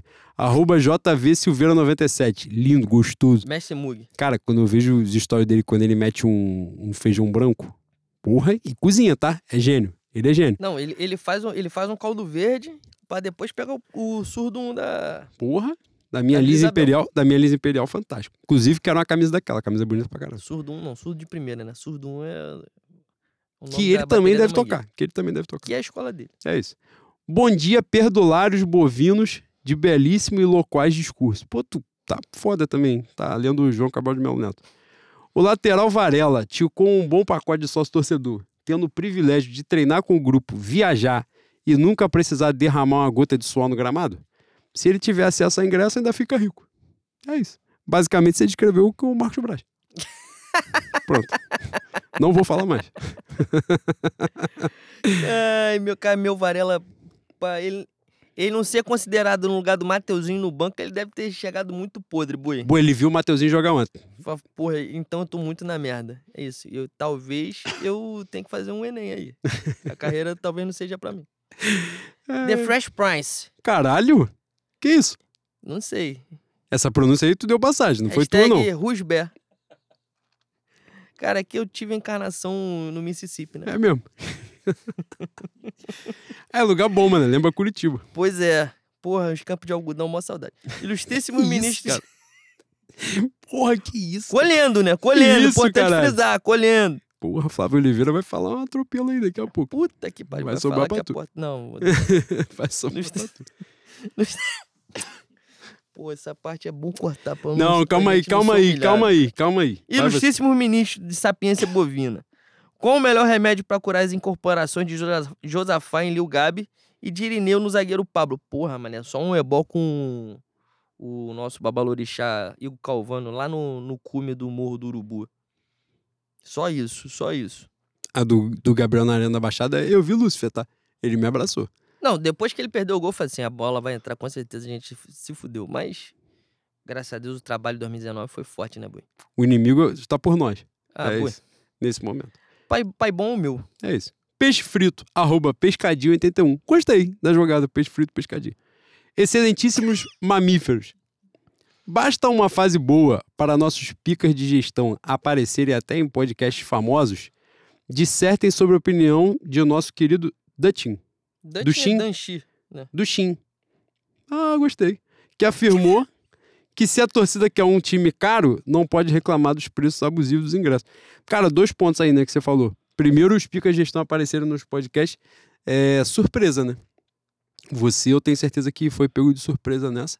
Que quando o Flamengo começou a ganhar, todo mundo começou a falar.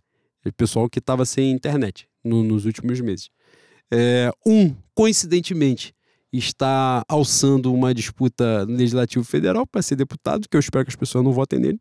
Pelo amor de Deus, vocês já deram 40 mil votos aqui para vereador, eu espero que as pessoas não repitam essa merda. Spoiler, vão repetir. Vão fazer de novo. E o outro, que é o monarquista lá, falando merda, coincidentemente, pelo que tudo indica, será. Veja bem o que eu vou falar para vocês, hein? Vocês pensem bem nessa porra que eu tô falando agora. Dizem que vai ser o candidato da situação à presidência do Flamengo. Tu ficou agoniado ouvindo ele falar um monte de merda que ele, ele e olha só, num ambiente em que pessoas só falam merda, ele é um cara que se destaca por falar merda. E isso é complexo pra caralho sobre ele. Nesse cenário aí, ele deve ser o candidato da situação à presidência do Flamengo. Pelo amor de. Sabe quem vai ser a oposição a ele? BAP. Tamo grande, tá? Tamo grande. Passar 2024, torcer aí pro, pra presidente Luiz Inácio dar um estádio no gasômetro pra eu ter que pelo menos me preocupar com obra. Se eu me preocupar com o presidente falando merda, eu vou ter que ficar Vai agoniado. botar tijolo, boi, em Puta 2024. que pariu. E Desde- inclusive que Vitor Hugo vai pagar o estádio que vai subir. DG Ferreira. Arroba DG Ferreira 23. Caros bois, depois das milhões de críticas da torcida após empate com o líder do campeonato fora de casa e com o time reserva, eu pergunto: 40 milhões é muita gente? Abraços. Pô, demais, demais. Cada vez menos. Inclusive tá tendo censo. Vai aumentar. Vocês vão descobrir que é maior ainda. O que torna tudo ainda mais complicado. Caótico. Porra, demais. Vamos ver aqui. Breno Miranda. Breno, arroba Breno Miranda 81. Prezados. Fechei o simulador do Campeonato Brasileiro e bateu Flamengo 79 e Palmeiras 78. Afinal, fé no Mengo é puro merchandising ou acreditamos na ideia? Cara, eu aqui no CNPJ, no profissional, eu sou falso. Então eu vou dizer que eu acredito pra caralho na ideia. Mas no pessoal eu não tô acreditando muito, não.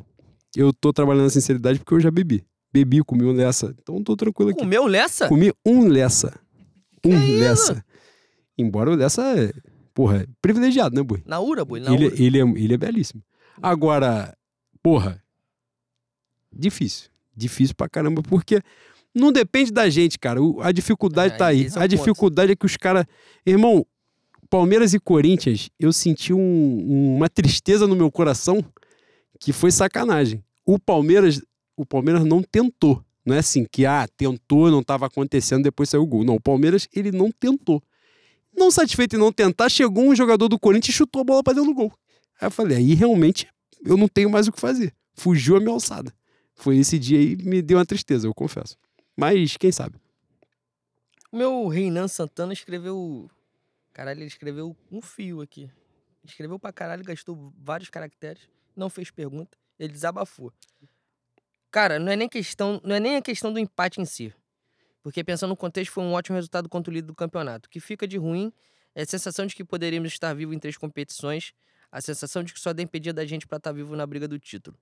Então vejo que não é não é que o Dorival errou ou deixou de errar, é que um time tão ruim e abaixo quanto esse do Palmeiras levar um campeonato com nós tendo o time que temos, isso que frustra. Mesmo tendo insistido no, no Paulo Souza, mas ainda acredito. Nicolas Ramos escreveu: Eleições em Braz, lembrem sempre. Você quer abordar? com Somos médios. Não, somos médios. Mas vai chegar mais perto e a gente vai lembrar. Mas já foi abordado. aqui. É... Tchevetchenko Eldolfo.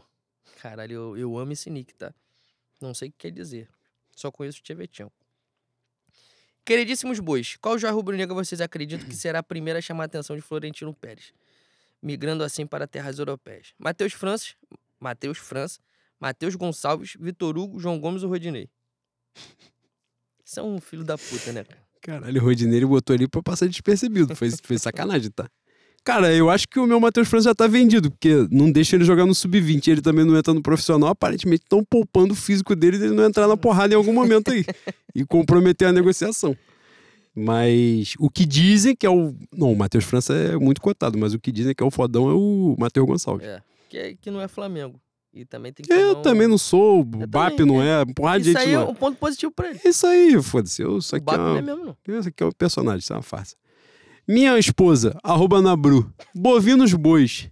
É, até você tá nessa marra, né, de, de vocativo. Estamos novamente em duas semifinais e apesar do clima nada ameno por conta do brasileiro, eu me sinto otimista sim. Ai, caralho, você tá otimista, amor? Puta que pariu, fudeu. Sendo assim, gostaria de pedir a vocês que relembrem qual jogo decisivo foi o mais importante na vida de cada um. Abram o coração. Caralho. Levantou um, Caralho, é- reportagem, Gabi Moreira. Aqui, é aqui o confidencial do É. Fantástico? Vai aparecer. E falar e chorar. Falar e chorar. Vai aparecer o tio Jorge? Fala aí, boi, que isso? Um jogo decisivo, boi, da sua vida. Em loco? Sei lá, pô. ah, ela caralho, falou é um jogo. de-. O jogo. de- Não, ela falou. Qual jogo decisivo foi o mais importante na vida de cada um? Ah, Flamengo e River Plate, sem dúvida.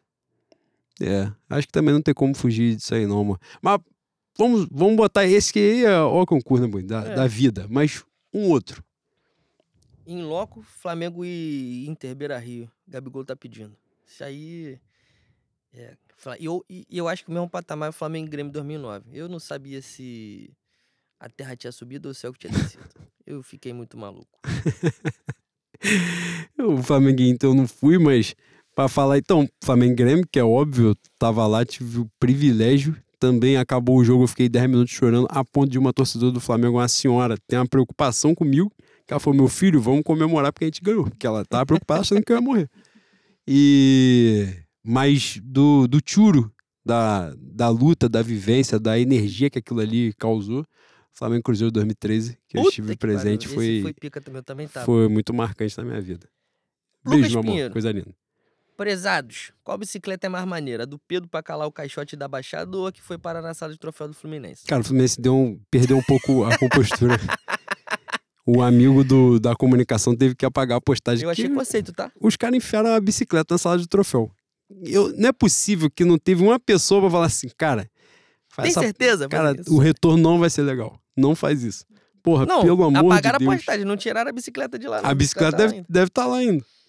É, Bárbara Pimentel. Caralho, Bárbara Pimentel, minha companheira de Flamengo da gente e sobrinha de Jackson Martins. Fizemos Puta essa que pariu, descoberta. É, é ela? É, é ela. Caralho, aí não tem como, mano. Arroba Barbie Pimentel. Vou ter que tietar.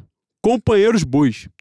Vocês acham que o Cebolinha se inspirou na literatura brasileira e está se comportando como Brás Cubas, contando história da vida depois de morto? Caralho, Caralho, maluco? trabalhou com a cultura, tá? Que isso? Não. Trabalhou com a literatura, tá? Olha só, pergunta que tu ficou elaborando 15 dias é sacanagem, tá? Trabalhou com o programa Pequeno Gênio do Luciano Huck, tá? Pô, pelo amor de Deus. Gente inocente. Fez. tá? Caralho, mano. Aí, Não, Cebo- Cebolinha contra o Palmeiras é sacanagem. mas 2023 ele vai garantir um negócio pra Cebolinha gente. contra o Palmeiras ali é, é papo de voltar pra Lisboa a nado. Pelo amor de Deus. Desesperador. Angustiante. Cara, tem uma coisa aqui, boi, muito especial que eu tô buscando, porra, agora. Vai você ler uma aí que eu vou achar. Vinícius C. Nobres bacharéis, da República Bolivariana de Bangu. Somos nós. Somos nós.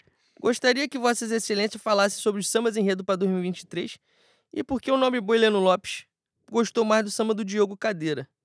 A parte de Dico foi no Mengudo. Cara, você tá me confundindo pra caralho, mano. Diogo Cadeira é foda. Isso é sacanagem, tá? Cara, samba do Diogo Nogueira tranquilamente chega na semifinal e, e aí? É o máximo que ele pode. Pô, é Mariane, né? Mariane e o Samir, não tem outro. Cara, eu. Porra, mano. É que eu já abro flancos da guerra demais com o Flamengo, né? Mas eu vi. Cauã, Cauã aqui de Realengo, Coab. Maluco, tá? Totoca. Comuna. Isso, isso é maluco. E maluco. Não é maluco. Tarado. Tava ele falando com o samba do Mauro Diniz. pô- Ah, aí falei, pô, ele vai me irritar, mano. Caralho, eu vou. Aí quase decidi votar no Bolsonaro por causa disso. ele, me, ele me tirou do sério. Falei assim, pô, foda-se. Ia vamos votar acabar- 17, boi. Pô, acaba com essa merda logo, foda-se. Inclusive, quem for votar no Bolsonaro que ouvir a gente é 17. é...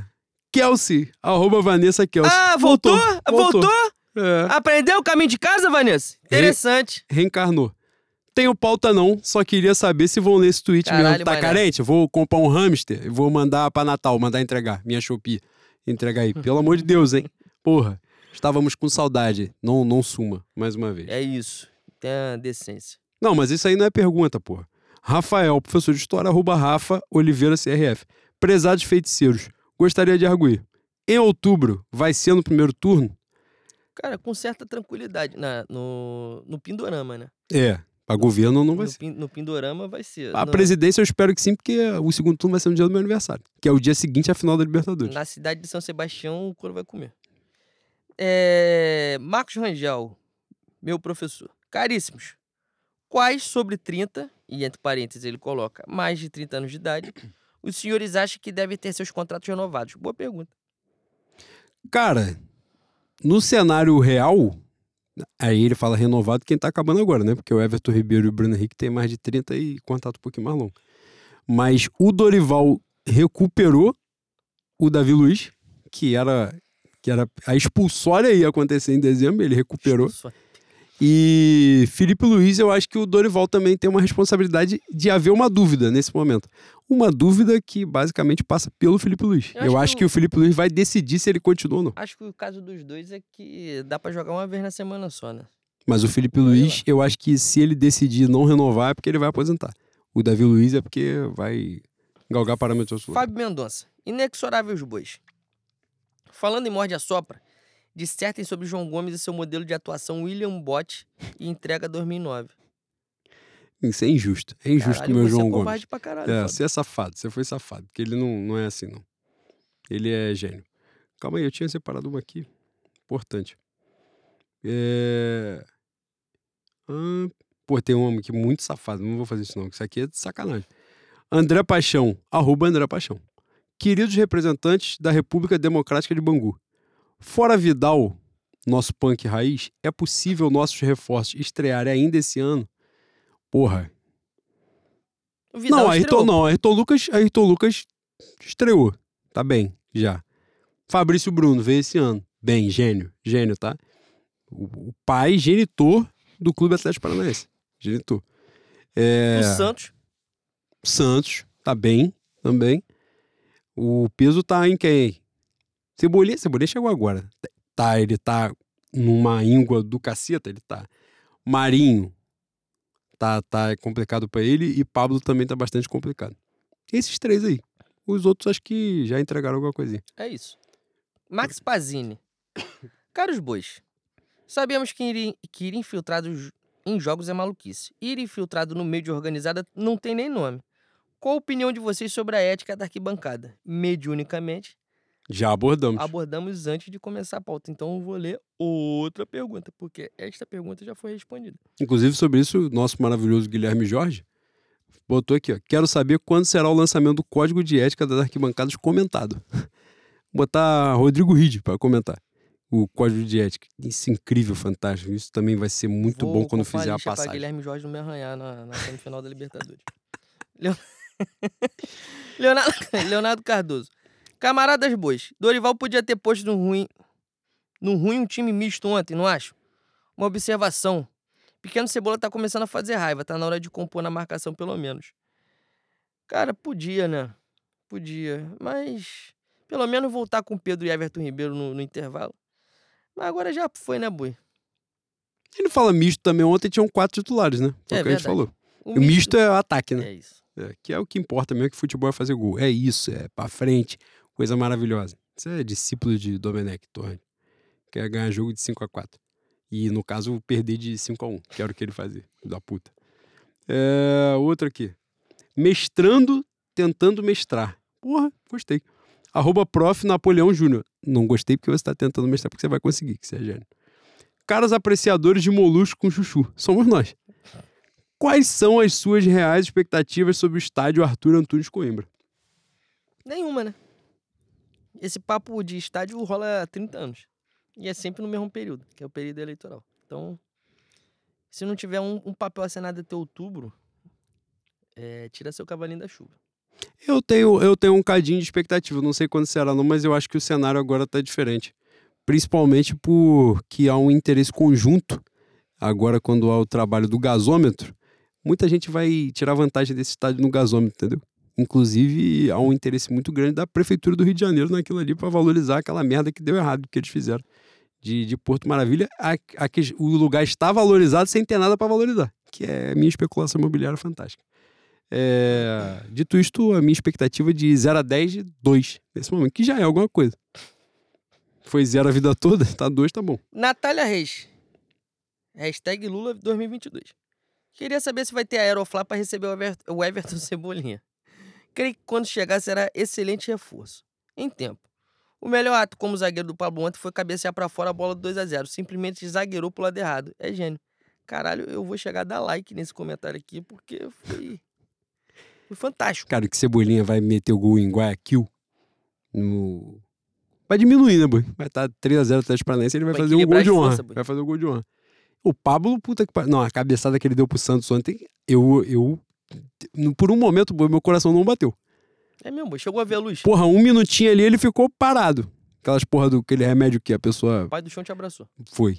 Eu fiquei um pouco maluco ali. Mas o Santos, o nosso Aderbar, imenso, nome fantástico, salvou a pátria. É, cara, esse aqui eu vou ler porque é importante fazer um comentário sobre o ser humano. Né?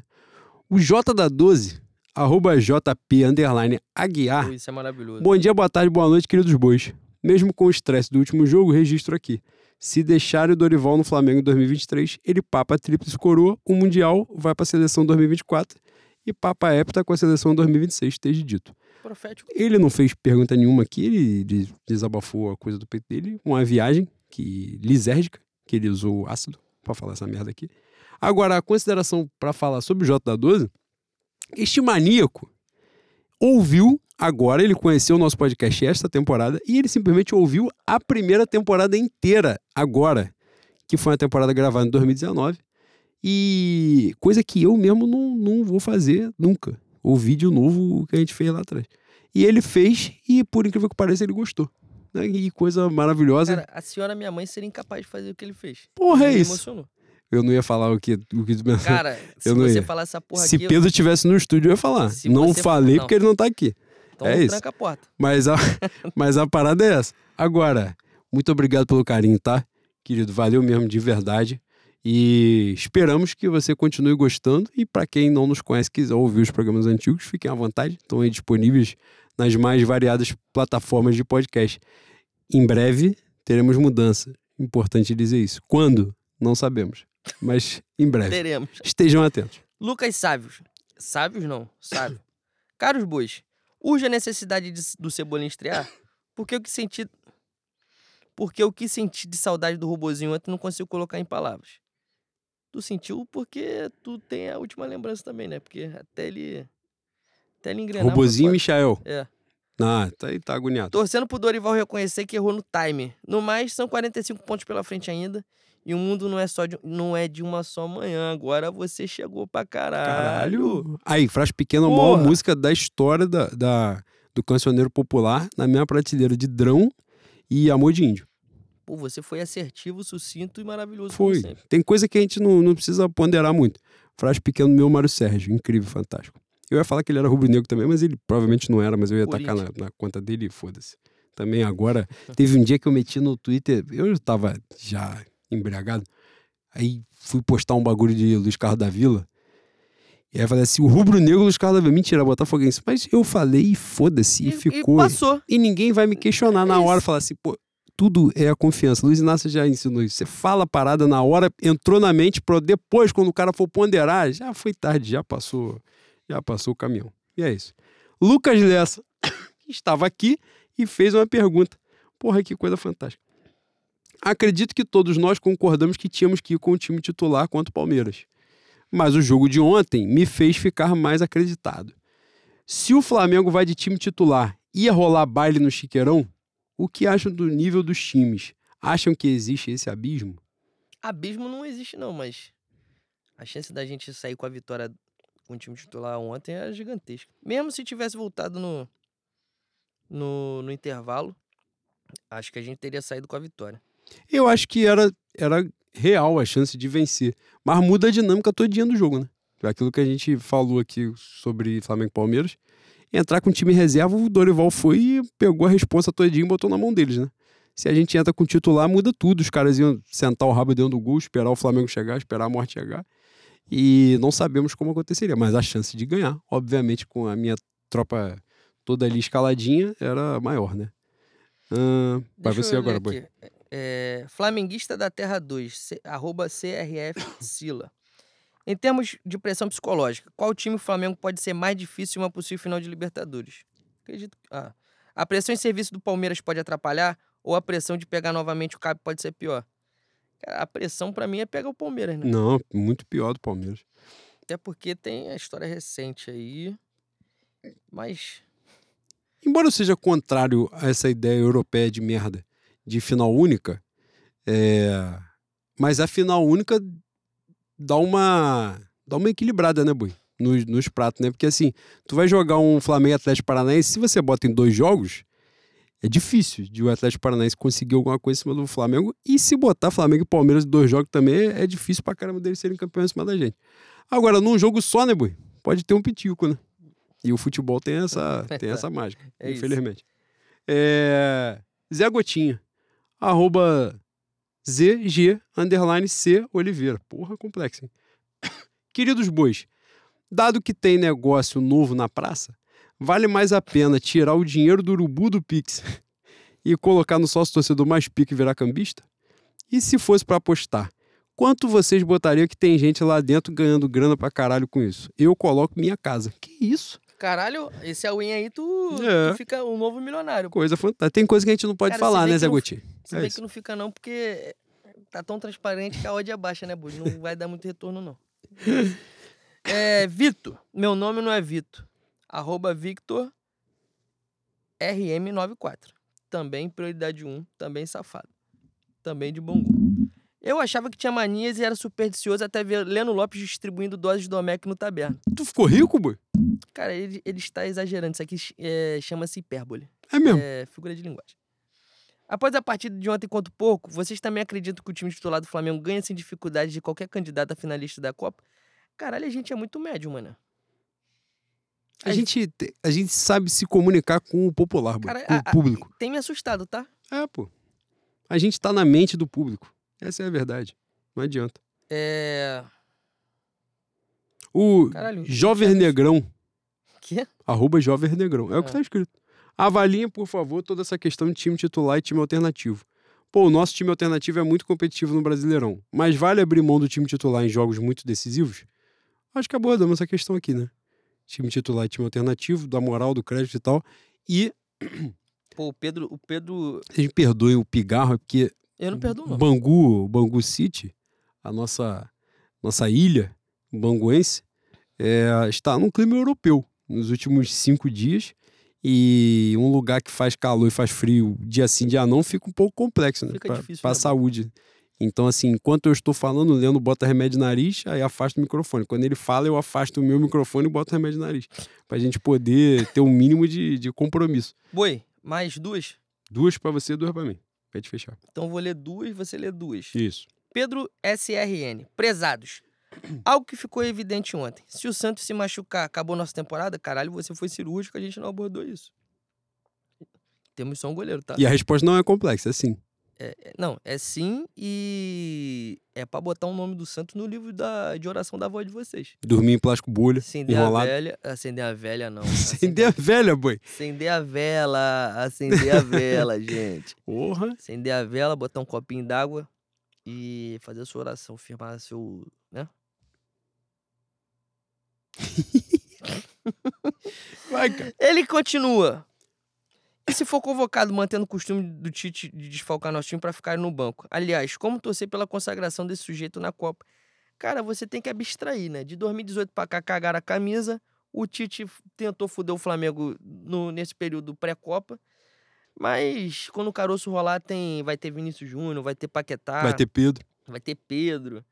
Você vai, vai encontrar meios, subterfúgios de vestir a camisa da seleção e torcer pelo ex. Até porque, meu irmão, olha só, final da Copa do Mundo é 18. Sete dias depois, se eu não me engano, Natal. Depois, sete dias depois, Réveillon. Eu gostei que tu falou, se eu não me engano, como se a data do Natal fosse mudar. É, Que não, é, o Natal varia de ano pra ano. a, a minha matemática não é tão certa, é diferente, entendeu? Puta merda. É, porra, a última pergunta eu vou ler do Fã Clube Léo Taquara Oficial. Porra, é muito, muito pilantra. Ah, arroba Tiranossauro Alex. Caralho, tem muito. Ah, eu sei quem ele é. Eu adoro safado, ele. pô, ele é safado. Eu adoro ele. Ele é perturbado. Amo. Grandiosos bovinos. Na opinião dos senhores, Everton Cebolinha começa o Cariocão 2024 envergando a 10 alvirrubra de Almir e Galhardo? E Tiano. Caralho, se vier pra cá um, um Everton Cebolinha e Maicon Boi, Não é gênio, tá? E revivendo o meu Grêmio, exatamente. que e é a gente- outro clube muito. Porra, eu ia falar um negócio Fantástico, muito pesado fantástico. aqui, caralho. Fantástico. E aí a gente vai partir pro tão sonhado Carioca que não vem desde 66, né, Boi? É isso. E vai acontecer, pô. Tem, tem chance. Agora são duas minhas, né? É. Eu tô buscando aqui. Porque, pô, hoje a gente contemplou pra caceta, tá? Hoje a gente leu várias aqui. Por isso que eu tô buscando. Ah, aqui você já leu. Pô, calma aí, boi. Que isso? É muita pergunta, velho. Eu tô aqui muito tempo já. Ah, vou ler uma. Aqui, Luiz Filho, que tá sempre com a gente. Arroba Lave Filho. Intrépidos netos do doutor. Somos nós. De quem é a pior ideia de tatuagem? Kennedy ou Ayrton Lucas do Brasil? PS. Marinho faz bullying, mas quebrou minhas pernas quando mandou um que beijo é aquele, rindo num vídeo. Não deve conhecer a dona do beijo. Saudações rubro-negras, vamos por cima. Eu não sei que porra de vídeo foi esse do, do beijo, não. Confesso. Agora, sobre a tatuagem a do Kennedy, é o seu Madruga, né? Porra, é muito pior da Ayrton Lucas. Cara, quando você. Eu vou falar essa porra de novo pela milésima vez desde que o Ayrton Lucas chegou ao Flamengo. Quando você descobre que o beijo no pescoço é uma homenagem à mãe dele, isso entra na, na sua mente de uma forma inexplicável. Eu tenho dificuldade. Eu já comecei a ter dificuldade de gostar dele. E olha que ele tá jogando bem. Porque eu olho pra ele e falo assim, pô, tu já ganhou dinheiro suficiente pra meter um laser e apagar aquela porra. Ou então fazer uma tatuagem por cima, entendeu? Faz um, uma porra qualquer, faz uma onça, que tem onça em- em- na camisa do Brasil agora que vai jogar a Copa do Mundo. Tem onça na novela Pantanal. Tem onça na porra toda, faz uma onça no pescoço e tá tranquilo e passa batido. Mas, pô, aquele beijo tá muito complexo. Muito complexo. Pra finalizar, Vitor, arroba deu nisso aí. Inestimáveis bovinos. Existe algum músico rubro-negro com mais identificação do que Jorge Ben? PS. Leno, avisa o Juan que o Acarajé já está garantido ano que vem no primeiro turno do Bahia versus Flamengo. Abraço. É, músico rubro-negro com mais identificação do que Jorge Ben. João Nogueira tem muita. Não É. sei se tem mais, mas é Cara, um músico muito identificado com o Flamengo. Sandra de Sá é muito Flamengo, mas não sei se tem. Ela tem identificação com o clube, mas não sei se na música dela. A música dela não tem muita, não. O Jorge Ben tem, né? Moraes tanto- Moreira, muito Moraes identificado com o Moreira, Flamengo. Pica. Ia falar o Neguinho. Não, mas também já não muito. É. Não, não muito não. É Flamengo pra caralho, mas né, de identificação ali da parada. Cara, o Moraes Moreira é muito, mano. é. Eu acho que. Eu Mora- acho que é o Moraes Moreira. Eu acho que Moraes Moreira e Jorge Ben estão na mesma prateleira. O João Nogueira ficou muito marcado no samba rubro-negro, né? Também. Marca muito a voz dele, né? Sandra de Sá fica bastante. Tô tentando pensar em cantoras. Xande de Pilares, muito Flamengo. Dudu Muito Nobre- Flamengo Dudu também. Nobre, Flamengo e diz até de ser de organizado da jovem, né? Sim. Pensa, tentando pensar aqui em mulheres rubro-negras para além da Sandra de Sá, de cantoras, assim. Agora, nesse momento, não veio, mas a gente vai lembrar. Não, que tem rubro-negros, tem Elisete Cardoso, era Flamengo e tal, mas a gente tá falando de identificação com o clube. Realmente não... Era a última, boi, mas tem uma aqui que a gente já falou, mas eu quero só ler a pergunta dele. Mateus com H, arroba o Mateus LZ. Fantástico, incrível, maravilhoso. Meu companheiro de Flamengo da gente. Dissertem sobre o método inovador, entre parênteses, para 1976, fecha parênteses, exigido pelos órgãos de segurança do suposto Estado do Rio de Janeiro para a troca de ingressos no Maracanã. Querem destruir a Amazônia mais cedo com tanta impressão de papel? Interrogação. Já contemplamos esta pauta, mas eu quis ler a sua pergunta porque ela foi muito importante, mas é uma pauta que se a gente se alongar muito, infelizmente esse programa não vai durar muito tempo, mas É isso. e aparentemente vocês gostam do que a gente faz, não sei como, mas vocês gostam. Nem porquê, né? Dito isto, boi, porra, a gente ia acabar sendo. Mas olha só, hoje também, a pauta do programa a gente acabou lá atrás.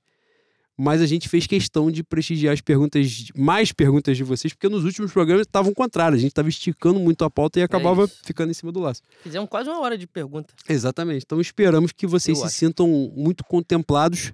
Muito contemplados foi foda. Foi um, foi um vício da minha parte, me desculpem, mas é isso. Vocês entenderam. Esperamos que vocês se sintam contemplados. Quarta-feira tem jogo, Flamengo e São Paulo. Na outra semana, Flamengo e Vélez. É, quando na nossa próxima gravação, os dois jogos de ida já terão acontecido.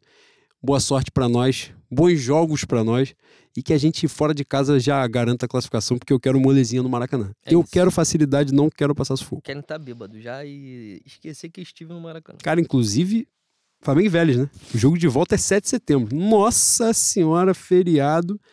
O último jogo que teve 7 de setembro, final, jogo decisivo, Flamengo Cruzeiro, foi um dos climas mais pesados que eu vivenciei no Maracanã. Que a rapaziada foi beber desde 7 horas da manhã e o jogo era 9 horas da noite. o negócio ficou um pouco. Esse dia a gente vai ver coisa do Arco da Vera. tá? Vai ser fantástico. Dito isso, rapaziada, fé no Mengo. Fé no Mengo, rapaziada.